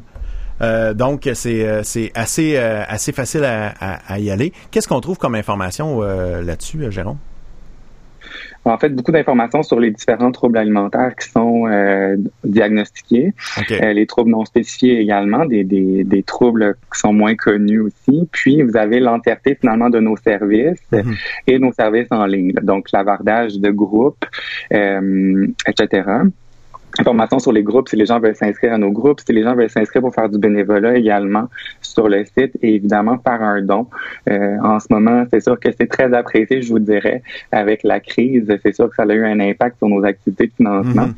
Euh, mais euh, on continue comme ça. Puis évidemment, bon, on a une section pour les ados euh, dans le coin en, en, en haut à droite. Si je me trompe pas, on peut cliquer si tu es un ado, clique ici, ça l'amène sur un site très très coloré avec des, des questions pour les adolescents. Euh, euh, des quiz, c'est quoi être en santé, c'est quoi la bonne forme physique, euh, euh, montrer des photos euh, photoshopées versus la vraie version, un petit peu aiguiser l'esprit critique là, comme on parlait. Puis sur ce site-là, les jeunes ont accès à un, service de clavardage individuel tous les soirs, qui peuvent parler avec un intervenant de manière individuelle. Puis pendant la crise du COVID, le service est également offert aux adultes, vu qu'il y a moins de services en personne. Dis-moi, tu, tu as, as dit diagnostiquer. Donc, on peut pas s'auto-diagnostiquer avec un trouble alimentaire. On n'a pas le choix de consulter. Ben oui, puis ça, ça c'est un élément intéressant parce que 80% de ma clientèle n'a pas de diagnostic. C'est très difficile d'avoir un diagnostic en trouble alimentaire au sens où ben il faut passer par le système hospitalier, un médecin mhm. euh, habilité à émettre un diagnostic. Puis c'est pas tout le monde qui euh, se rend à ce niveau-là, euh, puis qui a accès à ces services-là. Mhm. c'est des critères qui sont très spécifiques. Tu sais, je vous dirais, nous on travaille pas beaucoup avec les diagnostics avec la clientèle parce que c'est des diagnostics qui vont beaucoup changer dans le temps. Euh, qui se confondent aussi des fois entre eux. A des gens qui vont commencer avec une anorexie puis qui vont bifurquer vers la boulimie à un certain temps. Donc, euh, c'est très difficile. Puis, euh, ça peut aussi mettre les gens dans, dans une boîte, ce qui n'est pas nécessairement ce qu'on ce qu'on recherche, parce que un diagnostic c'est une étiquette, une étiquette aussi avec laquelle on, on, doit apprendre à vivre après. Puis, ben nous dans notre philosophie, c'est beaucoup de dire, mais c'est possible de s'en sortir d'un trouble alimentaire. Donc, c'est pas une boîte dans laquelle tu es tu es prisonnier pour le reste de tes jours. Puis euh, on essaie de travailler plutôt euh, à ce niveau-là si les gens ont des difficultés, mais on va les prendre comme ça. On dit souvent la maladie mentale au Québec, c'est le parent pauvre de la santé. Est-ce que vous, vous le ressentez sur le terrain? Est-ce que les gens euh, ont de la misère à vous saisir? Un bras cassé, c'est clair, mais avoir un problème de boulimie ou d'anorexie, comme mon chum Benoît Terrien, c'est pas facile. Donc, est-ce que les gens ont de la difficulté à saisir la chose? Oui, je voudrais que euh, la santé mentale en général, les gens ont de la difficulté parce que c'est pas tangible, euh, c'est des grosses problématiques psychiques. Euh, comme vous dites, c'est pas un bras cassé, c'est pas aussi évident. puis les gens ont beaucoup tendance à stigmatiser la santé mentale et les troubles alimentaires en font partie également. Puis on s'est déjà fait dire qu'on n'était pas une cause qui était noble parce que ben c'est un problème de volonté. les gens, c'est un, un caprice de, de mhm. jeunes, que de pas vouloir manger, que de, de vouloir maigrir, alors que pour moi, ça c'est de discréditer complètement euh, la portion de la maladie mentale, du trouble de santé mentale qui est derrière euh, le comportement alimentaire. Parce qu'à la base, le comportement alimentaire, on peut le comparer à la toxicomanie. C'est un comportement pour euh, qui, dans lequel la souffrance va, va être, euh, voyons, je, je, perds le mot, mais euh, va, va prendre pied. Là. Exactement. Merci. Donc, refléter dans ce comportement-là, mais la, souffrance, elle est au-delà de la nourriture, elle est au-delà de l'assiette. C'est vraiment une problématique qui est complexe. Nous, on l'illustre beaucoup comme un, iceberg. les gens, la portion qu'ils voient, c'est la portion qui dépasse, alors que la portion qui est plus grosse, hein, on a tous vu Titanic, euh, en dessous, ben, euh, c'est la portion qui est la plus dangereuse, qui est la plus euh, souffrante pour la personne, justement. ben, tu parlais justement de toxicomanie. Je me demande, est-ce que des troubles alimentaires, c'est quelque chose qu'on apprend à vivre avec ou on en guérit? tu sais, comme l'alcoolisme, ce qu'on sait, c'est que les alcooliques sont alcooliques après pour à vie. Est-ce que mm-hmm. ces gens-là ont ce, même problème-là quand on parle de troubles alimentaires? Euh, c'est sûr que la notion de rétablissement complet est difficile à établir. Je vous dirais que on apprend à développer des stratégies pour euh, se sentir mieux. La, différence avec le trouble alimentaire versus la toxicomanie, par exemple, c'est qu'on peut pas faire de l'abstinence. On peut pas euh, s'abstenir de manger parce qu'on a besoin de manger pour vivre. Donc, inévitablement, on doit aller travailler euh, le nœud au, plus profond. C'est pas rare que dans nos services, on va avoir des gens qui qui étaient alcooliques, toxicomanes avant, puis bon, ça c'est réglé, mais le, le problème, ah transféré dans le trouble alimentaire parce que la source du problème n'était pas nécessairement réglée. Ah, Donc, c'est là où il se ramasse dans nos services, puis on travaille un petit peu plus ce nœud-là. Donc, oui, pour certaines personnes, ça va être possible de s'en sortir, il y aura plus de comportement, il y aura plus d'obsession, puis euh, la vie va reprendre son cours après. Il y a des gens qui vont garder une certaine vulnérabilité, c'est normal. Il y a des problématiques qui sont beaucoup plus profondes que d'autres. Il, il, y a autant de causes euh, au trouble alimentaire qu'il y a de personnes qui en souffrent. Nous, on dit ça. Puis, ben, c'est ça. Donc, oui, c'est possible de s'en sortir complètement, mais on garde toujours une certaine vulnérabilité face à des situations qui sont difficiles à gérer au niveau émotionnel. Fait, euh, euh, qu'il y a des cas qui peuvent carrément être réglés par de la psychothérapie, j'imagine. Euh, on, peut aller jusque-là. Et, est-ce qu'il y a des cas qui peuvent être traités par des médicaments, encore une fois, euh, s'il s'il y a un médecin qui est- qui est dans le dossier? Euh, je voudrais que ça va vraiment dépendre des cas. Il n'y a pas de médication là, pour euh, les troubles alimentaires en général. Souvent, ce qu'on va voir, c'est des gens qui vont être traités pour, euh, en parallèle, euh, une dépression ou de l'anxiété, qui sont souvent reliés aux troubles alimentaires. Donc, c'est sûr qu'il va y avoir une prise, par exemple, d'antidépresseurs pour aider Mhm. euh, au niveau de la gestion des émotions. Euh, mais c'est sûr que le traitement hospitalier en soi pour les troubles alimentaires, c'est le dernier recours. Euh, on va vraiment miser sur euh, la psychothérapie, euh, le cheminement psychothérapeutique, psychologique euh, en premier parce que euh, c'est ce qui va plus aider la personne plutôt que d'aller dans un, un, un dernier recours qui va être le gavage, par exemple, quelqu'un qui est rendu très très bas où on va prendre en charge bon les euh, les signes vitaux, les organes vitaux. Euh, ça, c'est vraiment en dernier lieu, là, comme je dis. On a une amie dans l'émission euh, que- qui a passé au travers euh, de, de- de certains troubles alimentaires. Marie-France, Allô? aujourd'hui, tu te considères que tu vas bien? Oui, ça, ça va bien, mais ça va mieux. Puis je suis contente que Jérôme l'ait abordé cet, euh, cet aspect-là parce que oui, un peu comme l'alcoolisme, je pense que quand malheureusement on est passé par ce chemin-là, il y a encore toujours une grosse voix. Cette grosse voix-là, ben, on apprend à la faire taire, mais des fois, elle veut revenir. Hein, et tout le temps là, la motadine de voix. Puis je pense qu'en temps de confinement, c'est pire parce qu'on n'a plus les mêmes routines, on n'a Mhm. plus les mêmes habitudes, on, on travaille pas, les gens sont plus habitués de nous voir. Là, on est face à nous-mêmes, on, on bouge pas peut-être assez, fait que là, on n'a pas faim. Il y a un cercle qui peut vraiment s'installer. Et pour être passé par là, euh, il y a eu un bout, je vous avouerai, même pendant la crise, j'ai fait hop, hop, hop, je mange pas assez, je retombe dans mes mauvais patterns, puis je les reconnais. Mais euh, c'est un combat de tous les jours et je crois que c'est important de ne pas avoir de jugement par rapport à ça. C'est pour ça que j'en parle maintenant ouvertement. J'en étais très gênée. Euh, mais par chance, moi, on m'a récupéré à temps. J'ai eu le soutien dont j'avais besoin. Et c'est aussi pour ça que je suis contente que Jérôme soit là aujourd'hui parce que des Marie-France, il y en a plein. Des euh, peut-être euh, Stéphane qui mange pas ou des euh, Xavier qui veut juste focuser sur les muscles ou, que- ou quelqu'un qui s'empiffre, il y en a plus qu'on le croit. Et comme on le dit, c'est la pointe de l'iceberg. Et je pense qu'il faut avoir soit de l'écoute, de la compassion et peut-être rediriger ces personnes-là quand elles vont être prêtes parce que c'est pas évident. On parlait que c'est rare que les gens vont se faire diagnostiquer. Moi, jamais j'ai été voir un médecin pour avoir le diagnostic. Tu Mhm. veux pas la maudite étiquette. Tu veux tellement pas quand tu souffres. Un- tu veux de l'aide, tu sais pas comment le crier, tu sais pas pourquoi t'en veux parce que tu te fais du mal. C'est beaucoup plus complexe. C'est pour ça que je suis contente qu'il y ait des organismes comme ANEM, puis que maintenant on soit, je crois, dans une belle ère où on est capable d'en discuter, où on ne sera pas garoché des roches parce qu'on a été euh, transparente au travers de ça. Mais tu parlais, euh, tu parlais de support, euh, Marie-France, euh, le, le soutien que tu as eu alentour de, de toi. Là, Tu quand, quand tu parles de soutien, c'est des intervenants ou c'est la famille? C'est quoi le soutien? Hey, moi, je me suis rendue loin. hein. Moi, j'ai déjà pesé 88 livres. je fais Tabarouette. presque 5 pieds 4. Ok. Ça vous donne... euh, ouais, j'étais loin. Euh, c'est sûr que j'ai eu recours à des, évidemment, à des, des psychologues parce qu'il fallait qu'on reconnecte ce qui fonctionnait pas ici. La famille, c'est sûr. Euh, J'avais euh, un entourage qui était là. Et ce qui m'a beaucoup aidé, c'était euh, qu'on, qu'on, on est, on n'en parlait pas tout le temps, on le jugeait pas, on jugeait pas mon assiette, puis au lieu de tout le temps focuser sur la bouffe, et puis une chance qu'on n'a pas fait ça, sinon ça aurait pas aidé. On m'a amené ailleurs, puis à un certain moment donné, ce qui m'a drôlement aidé, je me suis mise à faire du sport. Puis j'ai commencé à aimer ça, ça me faisait du bien mentalement, mais le problème c'est que j'étais tellement maigre que j'étais pas capable de faire mes entraînements, j'étais pas capable de courir, je tombais puis je perdais connaissance. pas l'énergie, ouais. Exactement, mais j'aimais tellement ça courir que là, je me disais, OK, une pomme, puis là, je suis capable de vous dire, la Spartam, elle a 54 calories. Si je prends 54 calories, je suis capable de courir, de faire ça. Fait que j'étais rendu que je calculais ma bouffe.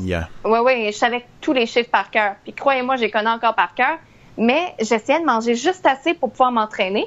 Je gagnais du muscle, ça m'en prenait plus. Puis à un moment donné, c'est devenu une spirale positive. Je me suis mise à manger pour être vivante. Mais ça m'a ça m'a t'as-tu aidé. retrouvé le plaisir de manger juste pour manger? Oui, mais c'est difficile. Ah ouais, ouais. Il faut vraiment que je sois dans un état d'acceptation, là. C'est complexe. Ou mais faut que saoul. je sois... Ou saoul. eh, eh oui, mais sin- sincèrement, quand je me sens belle, quand une journée, je suis fière de moi, j'ai réussi à marcher, c'est une belle journée, je me sens belle, la bouffe, elle rentre, il n'y a pas de problème, je Ah, calcule ok. pas.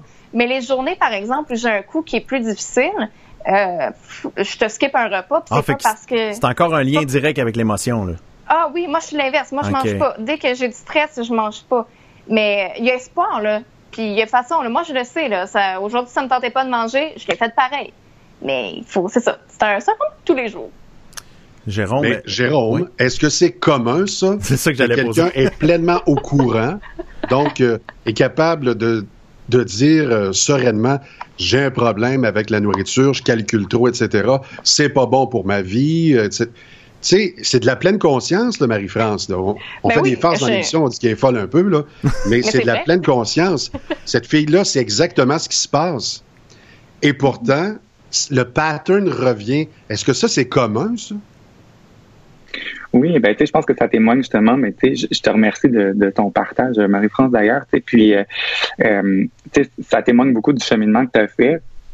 Puis c'est tout à ton avantage. sais. Puis oui, on en a beaucoup dans la clientèle. Quand je vous disais qu'on garde une certaine vulnérabilité, euh, les, les, les rechutes qu'on appelle font partie intégrante du rétablissement. Euh, on, est confronté à des situations parfois qui sont plus difficiles. C'est comme le confinement, c'est quelque chose qu'on n'a jamais vécu avant. Mhm. Hein, c'est quelque chose de, de très difficile à vivre émotionnellement. Donc, c'est sûr que là, nous, on observe beaucoup plus de rechutes au niveau des troubles alimentaires, par exemple. Puis, oui, les gens ils nous appellent et nous disent, mais je le sais, là, je le sais que c'est ça qui est en train de se passer rationnellement, mais c'est plus fort que moi, je suis pas capable. Ou, ben, nous, à nous de dire, ben, rappelle-toi, c'est quoi les outils que tu utilisais pour t'aider? Les, les ramener justement ces outils-là, les amener dans, une visée euh, de, pleine conscience, tu les as, les outils, tu les as, les pouvoirs pour t'aider, puis nous, on, les accompagne là-dedans, finalement. Mais je vous dirais que c'est- beaucoup plus rare que quelqu'un va être aussi euh, euh, ouvert par rapport à sa problématique en plein dedans, par exemple. là. Mhm. Mais des gens qui sont rétablis, qui sont en rétablissement, puis euh, qui vivent des difficultés, puis qui observent justement ces patterns-là revenir en, en étant très conscients, oui. Tu sais, Puis c'est tout à leur avantage, moi j'ai envie de dire, parce que c'est ça qui va les aider à les stopper, ces patterns-là, justement, puis de, de reprendre le dessus sur la problématique. Puis à aider les autres. Ouais, c'est ça. Parce que Oui. on s'entend, c'est pas plaisant en parler. Mais comme je, je sais qu'il y en a, que je suis pas la seule au monde qui vit ça, puis il y en a beaucoup plus qu'on le pense. Puis je me dis, c'est un coup sur l'orgueil, mais en même temps, l'orgueil, ça fera pas cheminer personne. Puis quand j'ai commencé à m'ouvrir là-dessus sur, admettons, mon Facebook, mes réseaux sociaux, j'avais beaucoup de gens, autant des filles que des gars qui m'écrivaient pour me remercier, euh, des parents qui m'ont posé des questions pour leur enfant. Euh, puis je me suis rendu compte qu'en brisant cette espèce de tabou-là, c'était pas facile pour moi, mais tout le bien que ça pouvait répandre autour, je me suis dit, ben, ça me donne quoi d'avoir de l'orgueil mal placé? Puis plus j'aidais les autres, plus, euh, c'est niaiseux, mais plus ça me faisait du bien. Puis je me disais, si je suis capable d'avoir autant d'amour, puis à vouloir autant de, de bien-être pour les autres, ben, crème, ben, peut-être que moi aussi, je devrais m'en accorder un petit peu, hein? On s'entend? Fait que ça, ça, ça a servi à, à t'améliorer dans ta guérison, en fait, Euh, de ça et de mieux contrôler ce que tu vis. Mais toi, Marie-France, aujourd'hui, on peut dire que tu vis encore avec ça. On peut pas dire que tu es guéri, c'est que tu t'as appris à vivre avec ce problème-là. Oui, je, oui. Mais éventuellement, je me donne pas de date, je me donne pas d'année. Un jour, ça va être partie de moi, mais ça me entre plus. Là, c'est frais encore. Ça fait pas long, ben, ça fait quelques années. Mais éventuellement, euh, je vais faire la paix avec ça. Mais comme, euh, comme Jérôme l'a bien dit, une fois que euh, le dessous de l'iceberg, tout va être correct, qu'il n'y en aura plus, ça va être correct. Moi, j'ai foi en ça. J'ai espoir en ça. C'est bon. crois. hey, Jérôme, j'ai une petite question. Tu vas me dire, c'est- un peu particulier, mais dans le sens que, moi, dans ma tête, là, pour euh, quelqu'un qui fait de l'anorexie, il y a comme un modèle là, que, que je m'imagine, et Marie-France rentre dedans. Une jeune fille, grande, mince, qui, qui se voit grosse, puis euh, qui, qui, qui vit des émotions, puis le- la, la beauté extérieure est super importante, euh, puis que là, ça, ça commence à... Mais est-ce que c'est surtout des filles comme Marie-France qui ont des problèmes d'anorexie, ou ça touche autant les gars, c'est... Ben, pour ce qui est des, des hommes, euh, c'est plus difficile d'avoir euh, des, des cas parce que les hommes en santé mentale, en général, en parlent moins. C'est ça. Euh, encore plus euh, les troubles alimentaires parce que ben, ça a longtemps été associé comme étant une maladie de, de femme, une maladie Ouais, de fille, ça. de jeune fille. Mm. Euh, mais bon, tu sais, nous, on en a des hommes dans nos services, on en a de plus en plus, puis de plus en plus d'hommes aussi qui commencent à en parler, puis ça, c'est c'est important.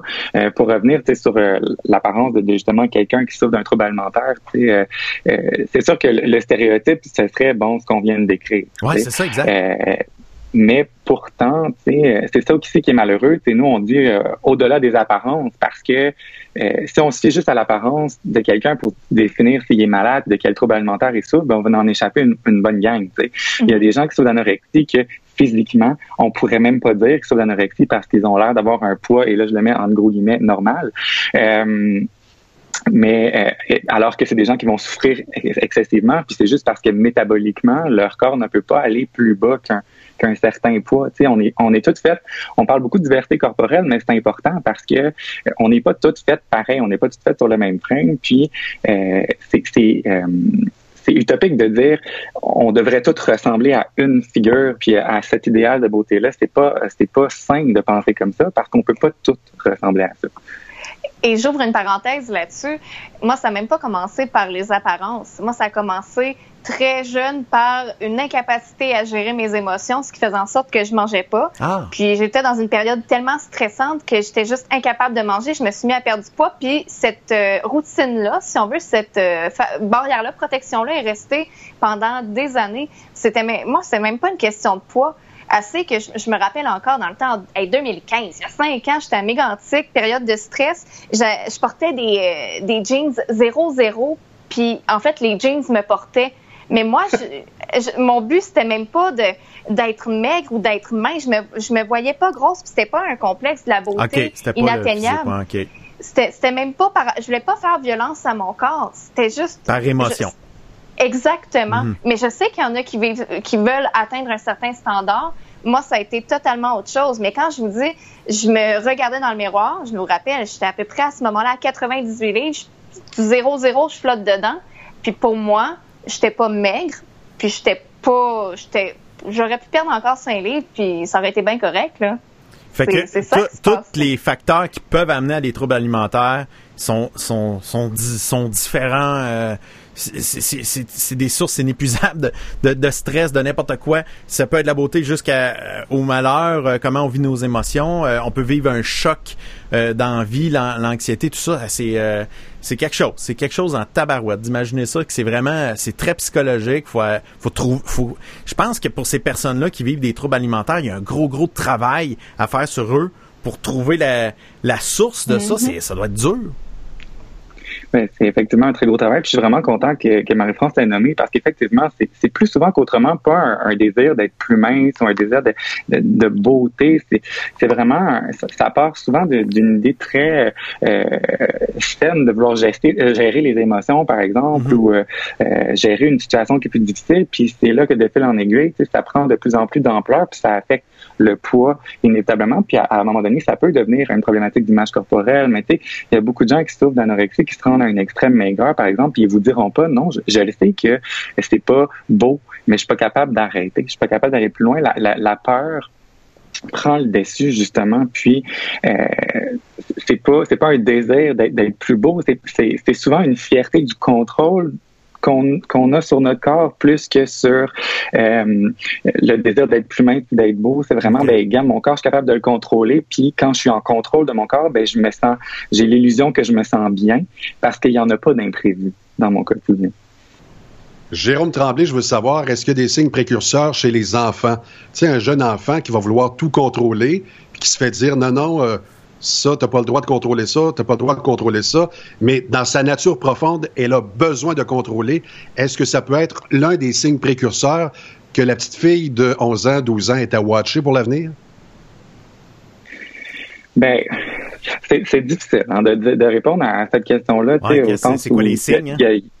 C'est ça, il y a tellement de facteurs, puis il y a des facteurs euh, biologiques, familiaux, environnementaux, ça va vraiment beaucoup dépendre. Il n'y a pas un type de famille dans lequel c'est plus, euh, on le voit plus. Autant, autant dans une famille où l'enfant va être très, très contrôlé, ben, il va avoir ce désir-là de, de vouloir lui-même reprendre le contrôle. Donc, euh, le, par le trouble alimentaire, par exemple, ou autant dans une famille où justement il n'y en a pas de contrôle, puis ben, l'enfant il se sent comme un petit peu déstabilisé, puis il dit ben moi je vais m'en créer un contrôle, un ancrage, par exemple. ça peut être quelque chose comme ça.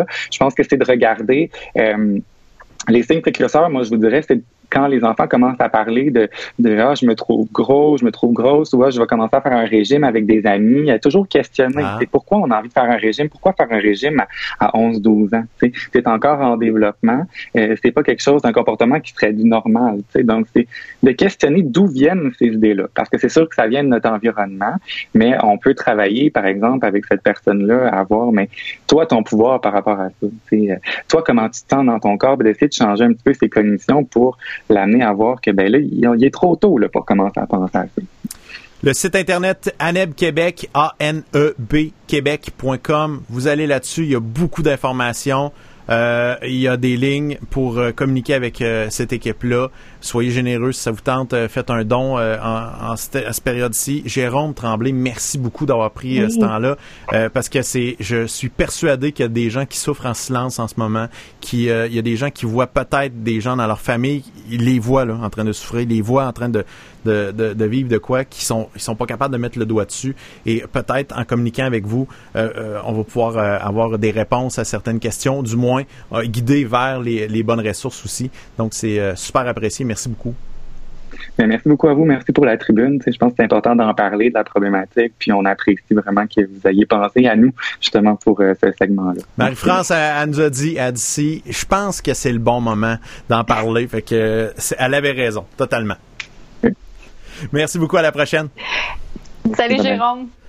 Donc, euh, Jérôme, euh, il était euh, très intéressant. Vraiment, Oui. vraiment, vraiment, vraiment. C'est un sujet plus sérieux qu'à l'habitude dans notre émission, mais dont important. Moi, je trouve que c'est c'est le fun, on en a parlé. Puis, c'est drôle.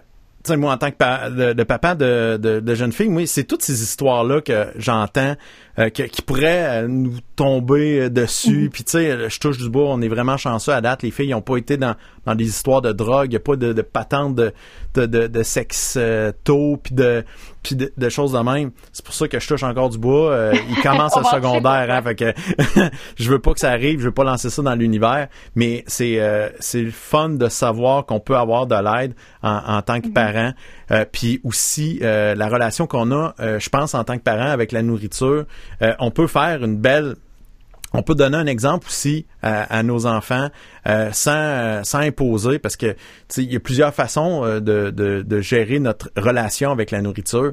Fait Eh que oui. euh, ça fait, moi j'ai j'ai l'impression que ça influence. Il y a combien de, de, de familles, je sais pas Guy, peut-être dans nos âges, nous autres on apprenait euh, finis ton assiette sinon t'auras pas de dessert. Puis tu sais c'était fait, faut pas qu'il reste à rien dans l'assiette. Puis c'était pas nous autres qui déterminaient la, la quantité de nourriture qu'il y avait dans l'assiette. Donc, Surtout qu'on a eu des parents et des grands-parents qui ont été rationnés. et voilà. Ils ont que connu la Deuxième Guerre euh, C'est ça. ou euh, tu sais, la queue de la guerre, les années folles. Tu sais, ils savent que parce que l'on vit présentement, la crise économique qui s'annonce, là, eux, ils l'ont vécu euh, il y a très, très longtemps. C'est pour ça que des fois, euh, quand on s'est fait dire, puis je me le fais dire encore aujourd'hui à 47 ans, euh, prends-en une deuxième assiette, puis j'ai préparé un dessert, puis là, tu vas pas laisser ça là, si tu veux plaît, crime, fais-moi plaisir, mange. Là, tu veux honorer tes parents, parce que les autres, c'est un cadeau qu'ils donnent, là. Oui, oui, exact. Puis, pe- puis euh, aussi, c'est drôle, avec cette mentalité-là, on a la perce- on a on a une certaine perception de si on mange pas toute l'assiette, on n'a pas aimé ça. La bouffe était pas bonne. Ça, c'est une mauvaise perception. Là. Ça n'a rien à voir. Moi, excuse-moi, mais dans mon livre à moi, là, quand j'ai mangé comme du monde, puis je dis, hey, c'était délicieux, mais il en reste un peu parce que ça rentre plus. Euh, inquiète-toi pas, je me suis, je me suis régalé. Euh, ça n'a rien à voir. Ça n'a rien, rien à voir. Ben de s'écouter, je pense que c'est la clé d'avoir. euh, on a parlé d'alimentation variée, de pas manger huit fois de la poutine à chaque semaine. Puis euh, je vous invite aussi, tiens, tout de bon, c'est sur Netflix, c'est un film qui parle de ça, c'est super bon. Encore une fois, je pense que si vous voulez, vous voulez comprendre ce qui se passe dans la tête de quelqu'un qui est malade, qui est souffrant, je devrais dire, écoutez ça. Plein de renseignements. Euh, là-dessus, ben Colin, j'ai fait un chin-chin. C'est plate que j'ai pas quelque chose à manger avec vous. J'ai euh, des petits cocos de Pâques. Et quand, quand on dit euh, la grosse voix, je- j'avais, euh, j'avais juste un peu d'eau, faire un chin. Hey, mais, hey, ma blonde est allée, je sais pas si c'était à l'épicerie qu'elle a trouvé ça, mais, euh, incroyable. Tu sais, les petites poules en chocolat, là, Ah oui. est en spécial. Deux et Mm, quelque oui. chose, la boîte. Deux piastres, la boîte. Oui, oui, oui. Ben, celle que j'avais l'autre jour, là. C'est fou. Les petites poules. Ça n'a pas de bon sens. Hey, J'en ai mangé des petites poules. Je pourrais écrire ça sur Facebook pendant la COVID. je m'offre des petites poules. Je n'ai jamais mangé autant de poules. J'en ai mangé de la petite poule. Ah, J'en ai mangé la petite poule. Ah, ok. C'est incroyable. Pour Hey, Guy, Hey, ça. on se fait un petit barbecue? Ça sent, hein? Ça sent le barbecue!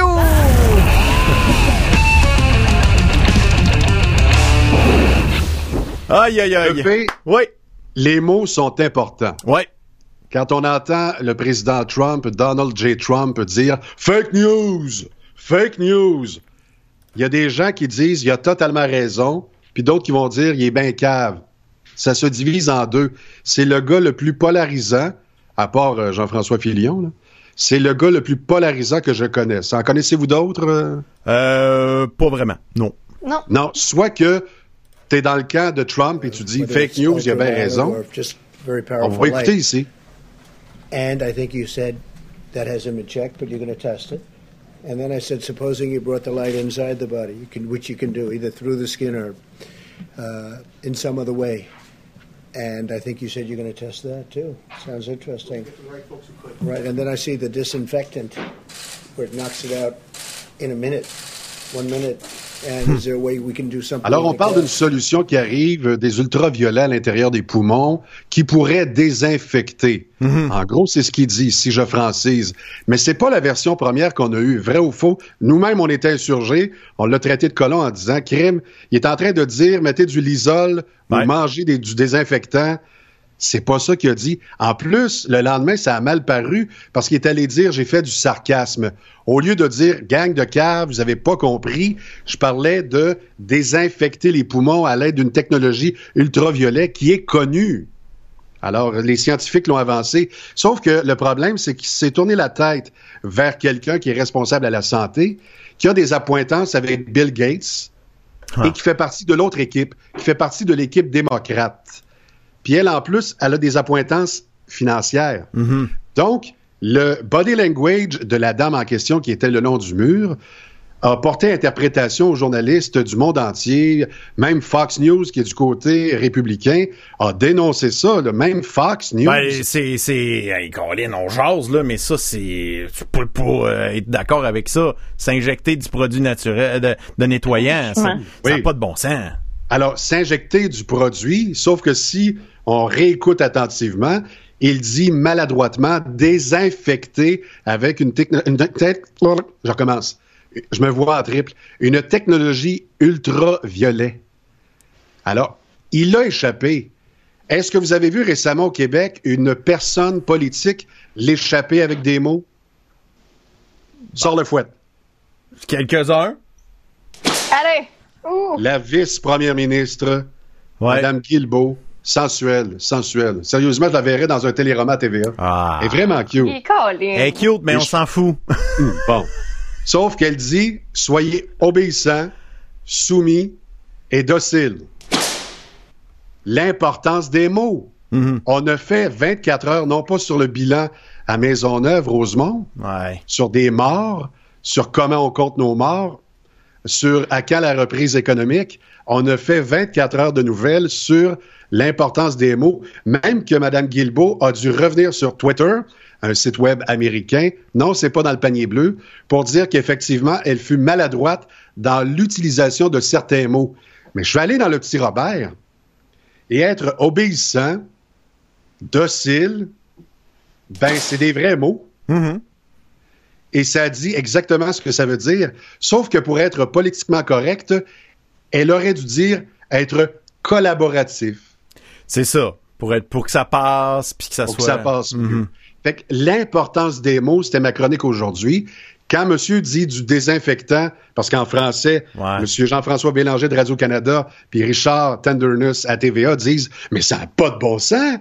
Le, le président est vraiment un clown. Il est en train de dire avaler du lisol, puis pour en rajouter une couche, l'isol en, Nouvelle, euh, en Angleterre, au, nouveau, Ah, au- au un Royaume-Uni. Ouais. L'isol est allé tweeter ne faites pas ce que le président vient de dire. Tu sais, ils en ont mis une couche, ils ont capé. Fait que, tu sais, ça a comme donné un contexte favorable Mais à l'écosystème Si journalistique. c'était la première fois qu'il se mettait le pied dans la bouche en, en n'utilisant pas les bons mots, On n'en fait pas de cas. C'est ça. Le problème, Sauf que là, sur le monde parallèle de l'Internet, il y a des vidéos qui montrent du doigt les médias généralistes, les, les médias traditionnels, comme CNN, Fox News, même qui a, qui a largué son Mm-hmm. bon président. Euh, on n'est pas surpris de Radio-Canada et TVA Non. ou CTV.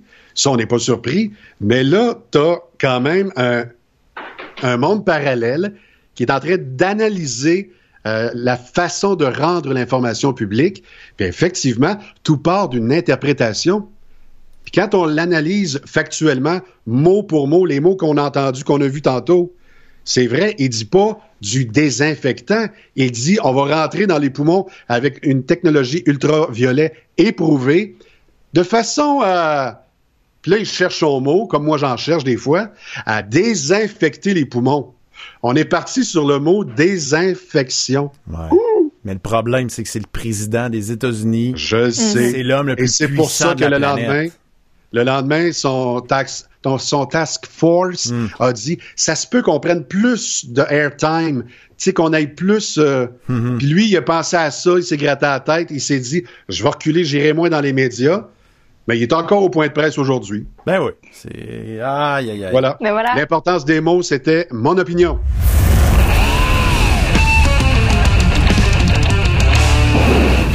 Il est docile, mon ami François. Il est docile euh, parce qu'il réapparaît quand j'ai dit de réapparaître. Obi, François.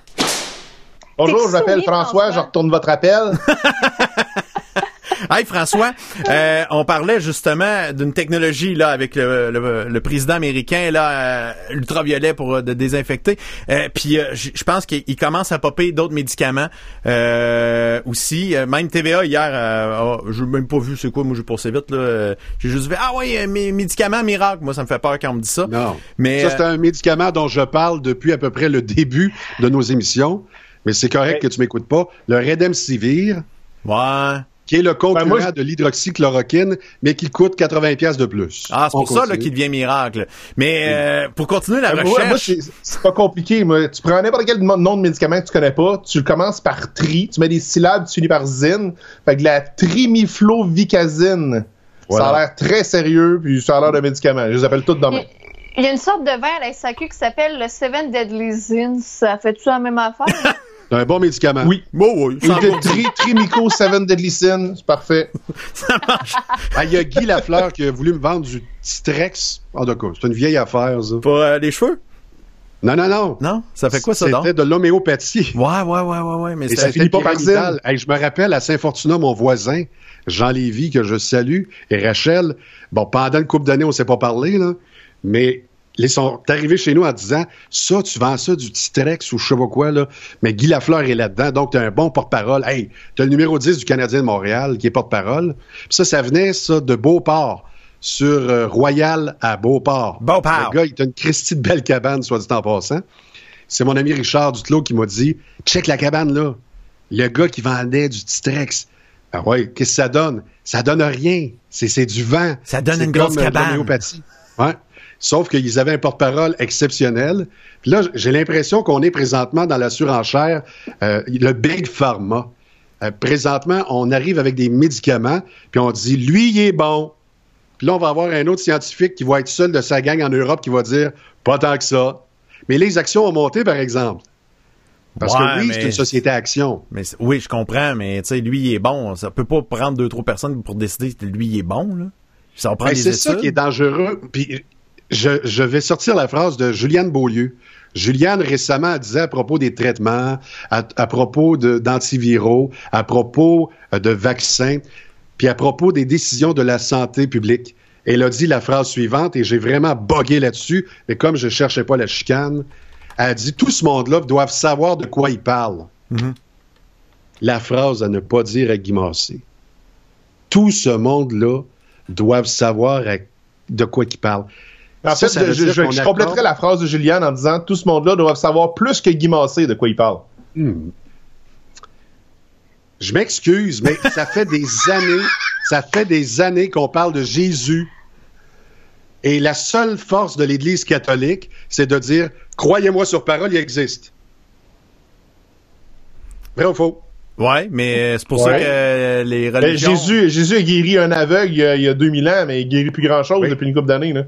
Là. Ici, on est dans une guerre de scientifiques. On a des scientifiques en Chine puis en Europe qui disent le Redemsivir, euh, bonne chance. OK? Mais c'est parce que Fauci, lui, a l'air de dire que tout marche aux États-Unis. Il était sur le divan euh, jaune hier, là, dans le- dans le- l'ovale, là, bureau ovale. Bureau ovale. Et il avait l'air de dire sérieusement, à côté de la madame que je vous ai décrite tantôt, là, tu sais, qui a un air bête, là, puis qui, ont- qui a perdu, là, six ans, son droit de pratique, soit dit en passant. Allez voir ça. Ben, il a dit le plus sérieusement du monde, je pense qu'on a un traitement. Fait que moi, j'attends juste qu'ils me disent Go, on a des preuves, ça a sauvé tant de monde, puis c'est meilleur que l'autre médicament. Go, go, shoot. François? C'est pour ça que tu m'as rappelé, P. Non, non, non, non. Ben oui, mais c'est euh, je veux... Je veux que... Je veux juste te prévenir, François, que ce que tu vas nous apporter là, je vais être très critique. Go. Go. Puis euh, ça se peut moi aussi. Euh, François, je, son- on va attaquer votre ordinateur là. Je vous avertis. On fait apparaître plein de lignes de code dans votre ordinateur en ce moment, votre téléphone. On est en train de l'attaquer. Mais pourquoi ces lignes de code, euh, François? En fait, c'est que euh, j'ai. euh, je recommence. dans- je je vais revenir un peu plus loin que où je voulais commencer. On a parlé de la semaine passée que je fabrique des consoles de jeux vidéo. Et pour faire ça, ben dans ces consoles-là, il y a une petite carte mémoire. Le Ouais. logiciel que j'utilise quand je flash la carte mémoire s'appelle Balena Etcher, qui est un super de logiciel qui est, euh, qui est très utilisé pour flasher des cartes mémoire. Légal. Puis, par- Flasher Oui, oui, non, les cartes mémoire. C'est super légal. C'est le logiciel que tu utilises pour mettre de l'information sur une carte mémoire. Mettons, tu veux t'installer un système d'exploitation ou peu importe quoi. là. Le, logiciel, son utilisation, c'est 100% légal. Et euh, il y a toujours un petit, euh, vu que ça prend une demi-heure à flasher ça, il y a toujours un petit message qui passe. Puis bon, euh, voici nos projets. Puis si ça vous tente, on a quelques affaires qui sont disponibles, que vous pouvez utiliser votre, votre Raspberry Pi, votre ordinateur avec ça. Puis c'est toujours des affaires qui sont comme ben ben basic. Mais cette fois-ci, il y avait un, pro- un projet qui s'appelle Fold for COVID. Et ce projet-là, ce que ça fait, c'est que euh, on rend disponible à tous ceux qui veulent donner du temps de CPU, c'est-à-dire ton, ton ordinateur, le, le- le- le cerveau de ton ordinateur, il est pas sollicité à 100% du temps. A des fois, comme, comme là, ton ordinateur, il est à quoi, 25% de capacité de, de- de mémoire? Ben, le 75% qui pourrait potentiellement rester, tu peux le donner à des chercheurs. Donc, ce projet-là, Fight for COVID, c'est tous les ordinateurs que tu as de lousse chez toi. Tu pourrais les euh, faire bénéficier de la puissance informatique de ton ordinateur pour avoir une espèce de cerveau partagé à tout le monde. Ce qu'on voit ici, là, Ouais. c'est un espèce de euh, résumé de deux de mes petits ordinateurs, mes petits Raspberry Pi, qui sont présentement connectés avec le projet Rosetta at Home, qui reçoivent, mes deux Raspberry reçoivent des petits bouts de calcul hyper complexes à faire. Ça peut prendre 10 heures, 12 heures, 50 heures à finir ces calculs-là. Une fois que les calculs sont terminés, c'est retourner au serveur principal du projet de recherche pour que mon ordinateur reçoive d'autres informations à calculer. Et tout le monde comme ça, dans le monde, est en train de faire ça présentement. On essaie de trouver une façon d'empêcher la COVID-19 de se coller aux protéines de nos cellules sur le corps. C'est peut-être très compliqué ce que je suis en train de dire. Il y a quelques personnes qui me suivent, le restant ne me suivent pas. Mais essentiellement, ce que vous pouvez faire de très simple, allez sur le site Fold for COVID, fold comme dans plier, foldforcovid.io, et il y a un tout petit, tout petit programme que vous pouvez installer sur votre ordinateur. On le voit-tu ici? OK, la page. Help fight the COVID-19 pandemic with your old laptop, Raspberry Pi or other spare computer. T'installes sur ça, t'installes ça sur, son- sur ton ordinateur et t'es en train d'essayer de sauver le monde un calcul à la fois. Moi, j'ai trois ordinateurs au total avec ça d'installer. Je les vois travailler continuellement. Ils sont en train de calculer des chiffres, ils sont en train d'aider les Aucun scientifiques. logiciel espion, c'est le fun. Ben, c'est des universités. Il y a plein de projets comme ça. Il y avait, il y avait euh, SETI, euh, Search for Extraterrestrial Intelligence, il y a une couple d'années, qui te proposait d'installer ça sur ton PlayStation 3. Et t'essayais de décoder s'il y avait des messages radio qui venaient des extraterrestres un peu partout dans le monde. C'est le même concept où est-ce qu'il y a, euh, dans le fond, au lieu d'avoir un super ordinateur, euh, tu sais, on a déjà vu ça, des salles avec plein, plein, plein, plein d'ordinateurs, puis il fait 600 degrés là-dedans. Oui. entre autres. Ben, plutôt que d'avoir ça, les chercheurs n'ont pas nécessairement les budgets pour avoir ces gros ordinateurs-là. Ben, on demande à tous les volontaires, ceux que ça leur tente de, de contribuer, d'installer ce petit logiciel-là. Puis, ton ordinateur devient une partie d'un gros méga ordinateur mondial. Et présentement, on est 2746 à avoir ça installé pour faire de la recherche scientifique. Puis si ça vous tente d'embarquer là-dessus, ça coûte rien, ça prend presque pas d'espace. Vous avez un ordinateur que vous laissez allumer, puis pendant que vous n'êtes pas en train de travailler dessus, ben lui calcule pour essayer de guérir la COVID. Ça me dépasse. Wow! Parce que, euh, Marie, tu vas te saigner du nez, ça va? Euh, je- j'ai déjà, t'as-tu ma chemise? Elle était blanche. je me suis essuyée par carré. Non, mais c'est étonnant de voir qu'à distance, des gens peuvent prendre mon ordinateur puis faire des calculs. Je, je comprends le principe, mais on dirait que je suis tellement pas à l'aise avec ça. En fait, ils prennent pas ton ordinateur. Ils Ils prennent prennent- pas ton prennent- ordinateur. OK? Il utilise une Ce qu'ils pui- font, la puissance de ton ordinateur. Ils prennent la Eh puissance de ton ordinateur. Ce que, ce que tu installes essentiellement, c'est un petit programme qui est, qui est sur ton ordinateur qui est une fenêtre vers les calculs. Donc, ce programme-là, tout ce qu'il fait, c'est il regarde. L'ordinateur de Marie, là, il est-tu en train de travailler fort fort ou il y a de l'espace de lousse pour que moi je puisse faire un petit peu de travail? S'il y a de l'espace de lousse, parfait. J'ai de la place, j'ai de la mémoire, j'ai un processeur qui est en train de rien faire. OK, je vais travailler un peu. Je vais travailler un petit peu, je vais travailler un petit peu. OK, les calculs sont faits, je retourne ça à la communauté scientifique.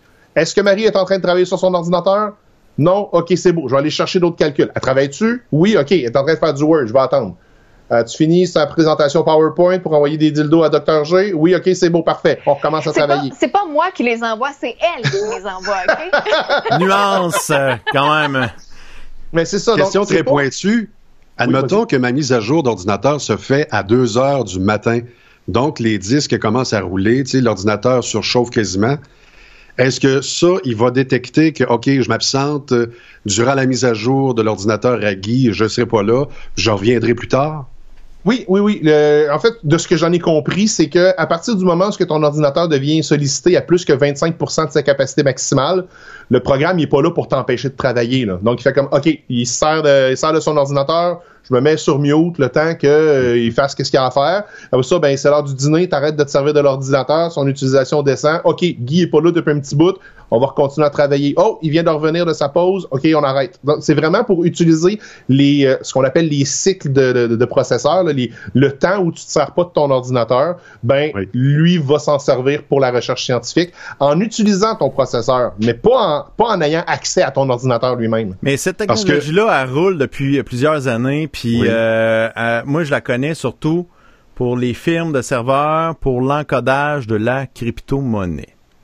Oui, aussi. Euh, moi, je me pose la question, à quel point que tu es sûr à 100% que tu donnes de la puissance de ton ordinateur vraiment à une cause qui est la bonne? Parce que c'est... Moi, il est là mon problème. Parce que je sais, la technique là, que tu expliques est éprouvée, elle fonctionne. Tu as donné des exemples qui sont très, très bons.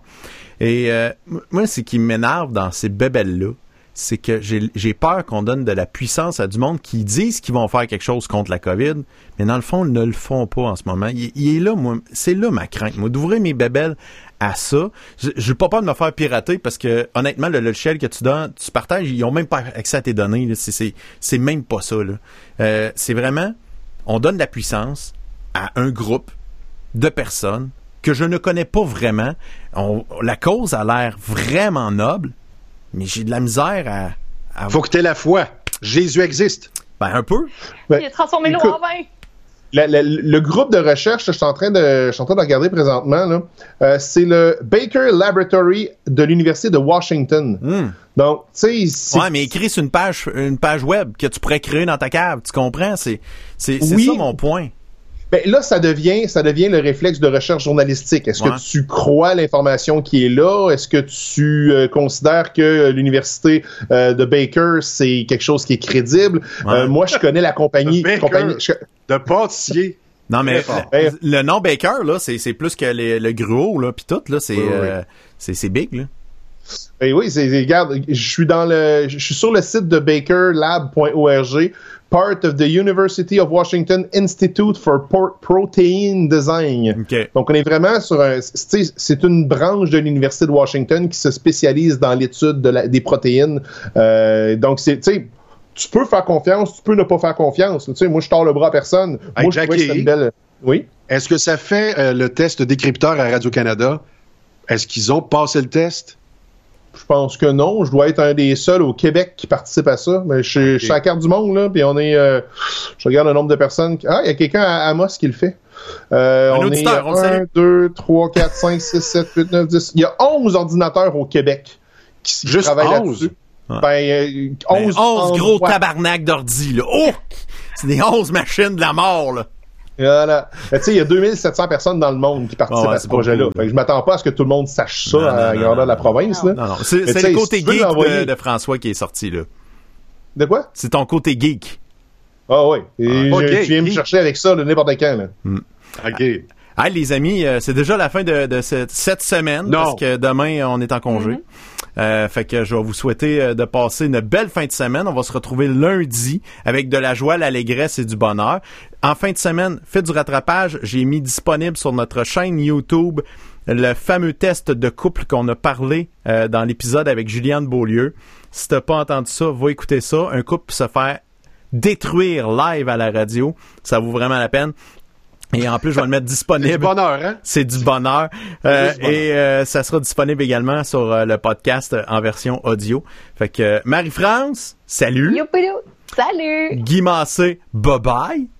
Eh oui. Puis François Jacques, ciao, ciao, ciao. Salut. Euh, Fight for, euh, Fall for COVID que je viens de parler, là, Oui. allez sur tonfrançoisjacques.com. Je vais updater ma page Facebook avec un lien pour y aller si ça vous intéresse. C'est très, très bien, ça. Ça, c'est bien, donner de l'information là-dessus.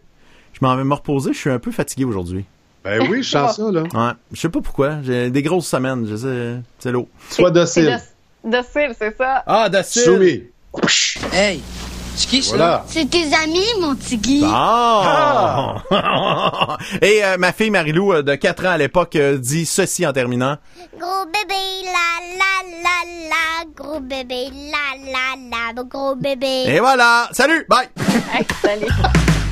Parle, parle, change, avec le PC copain.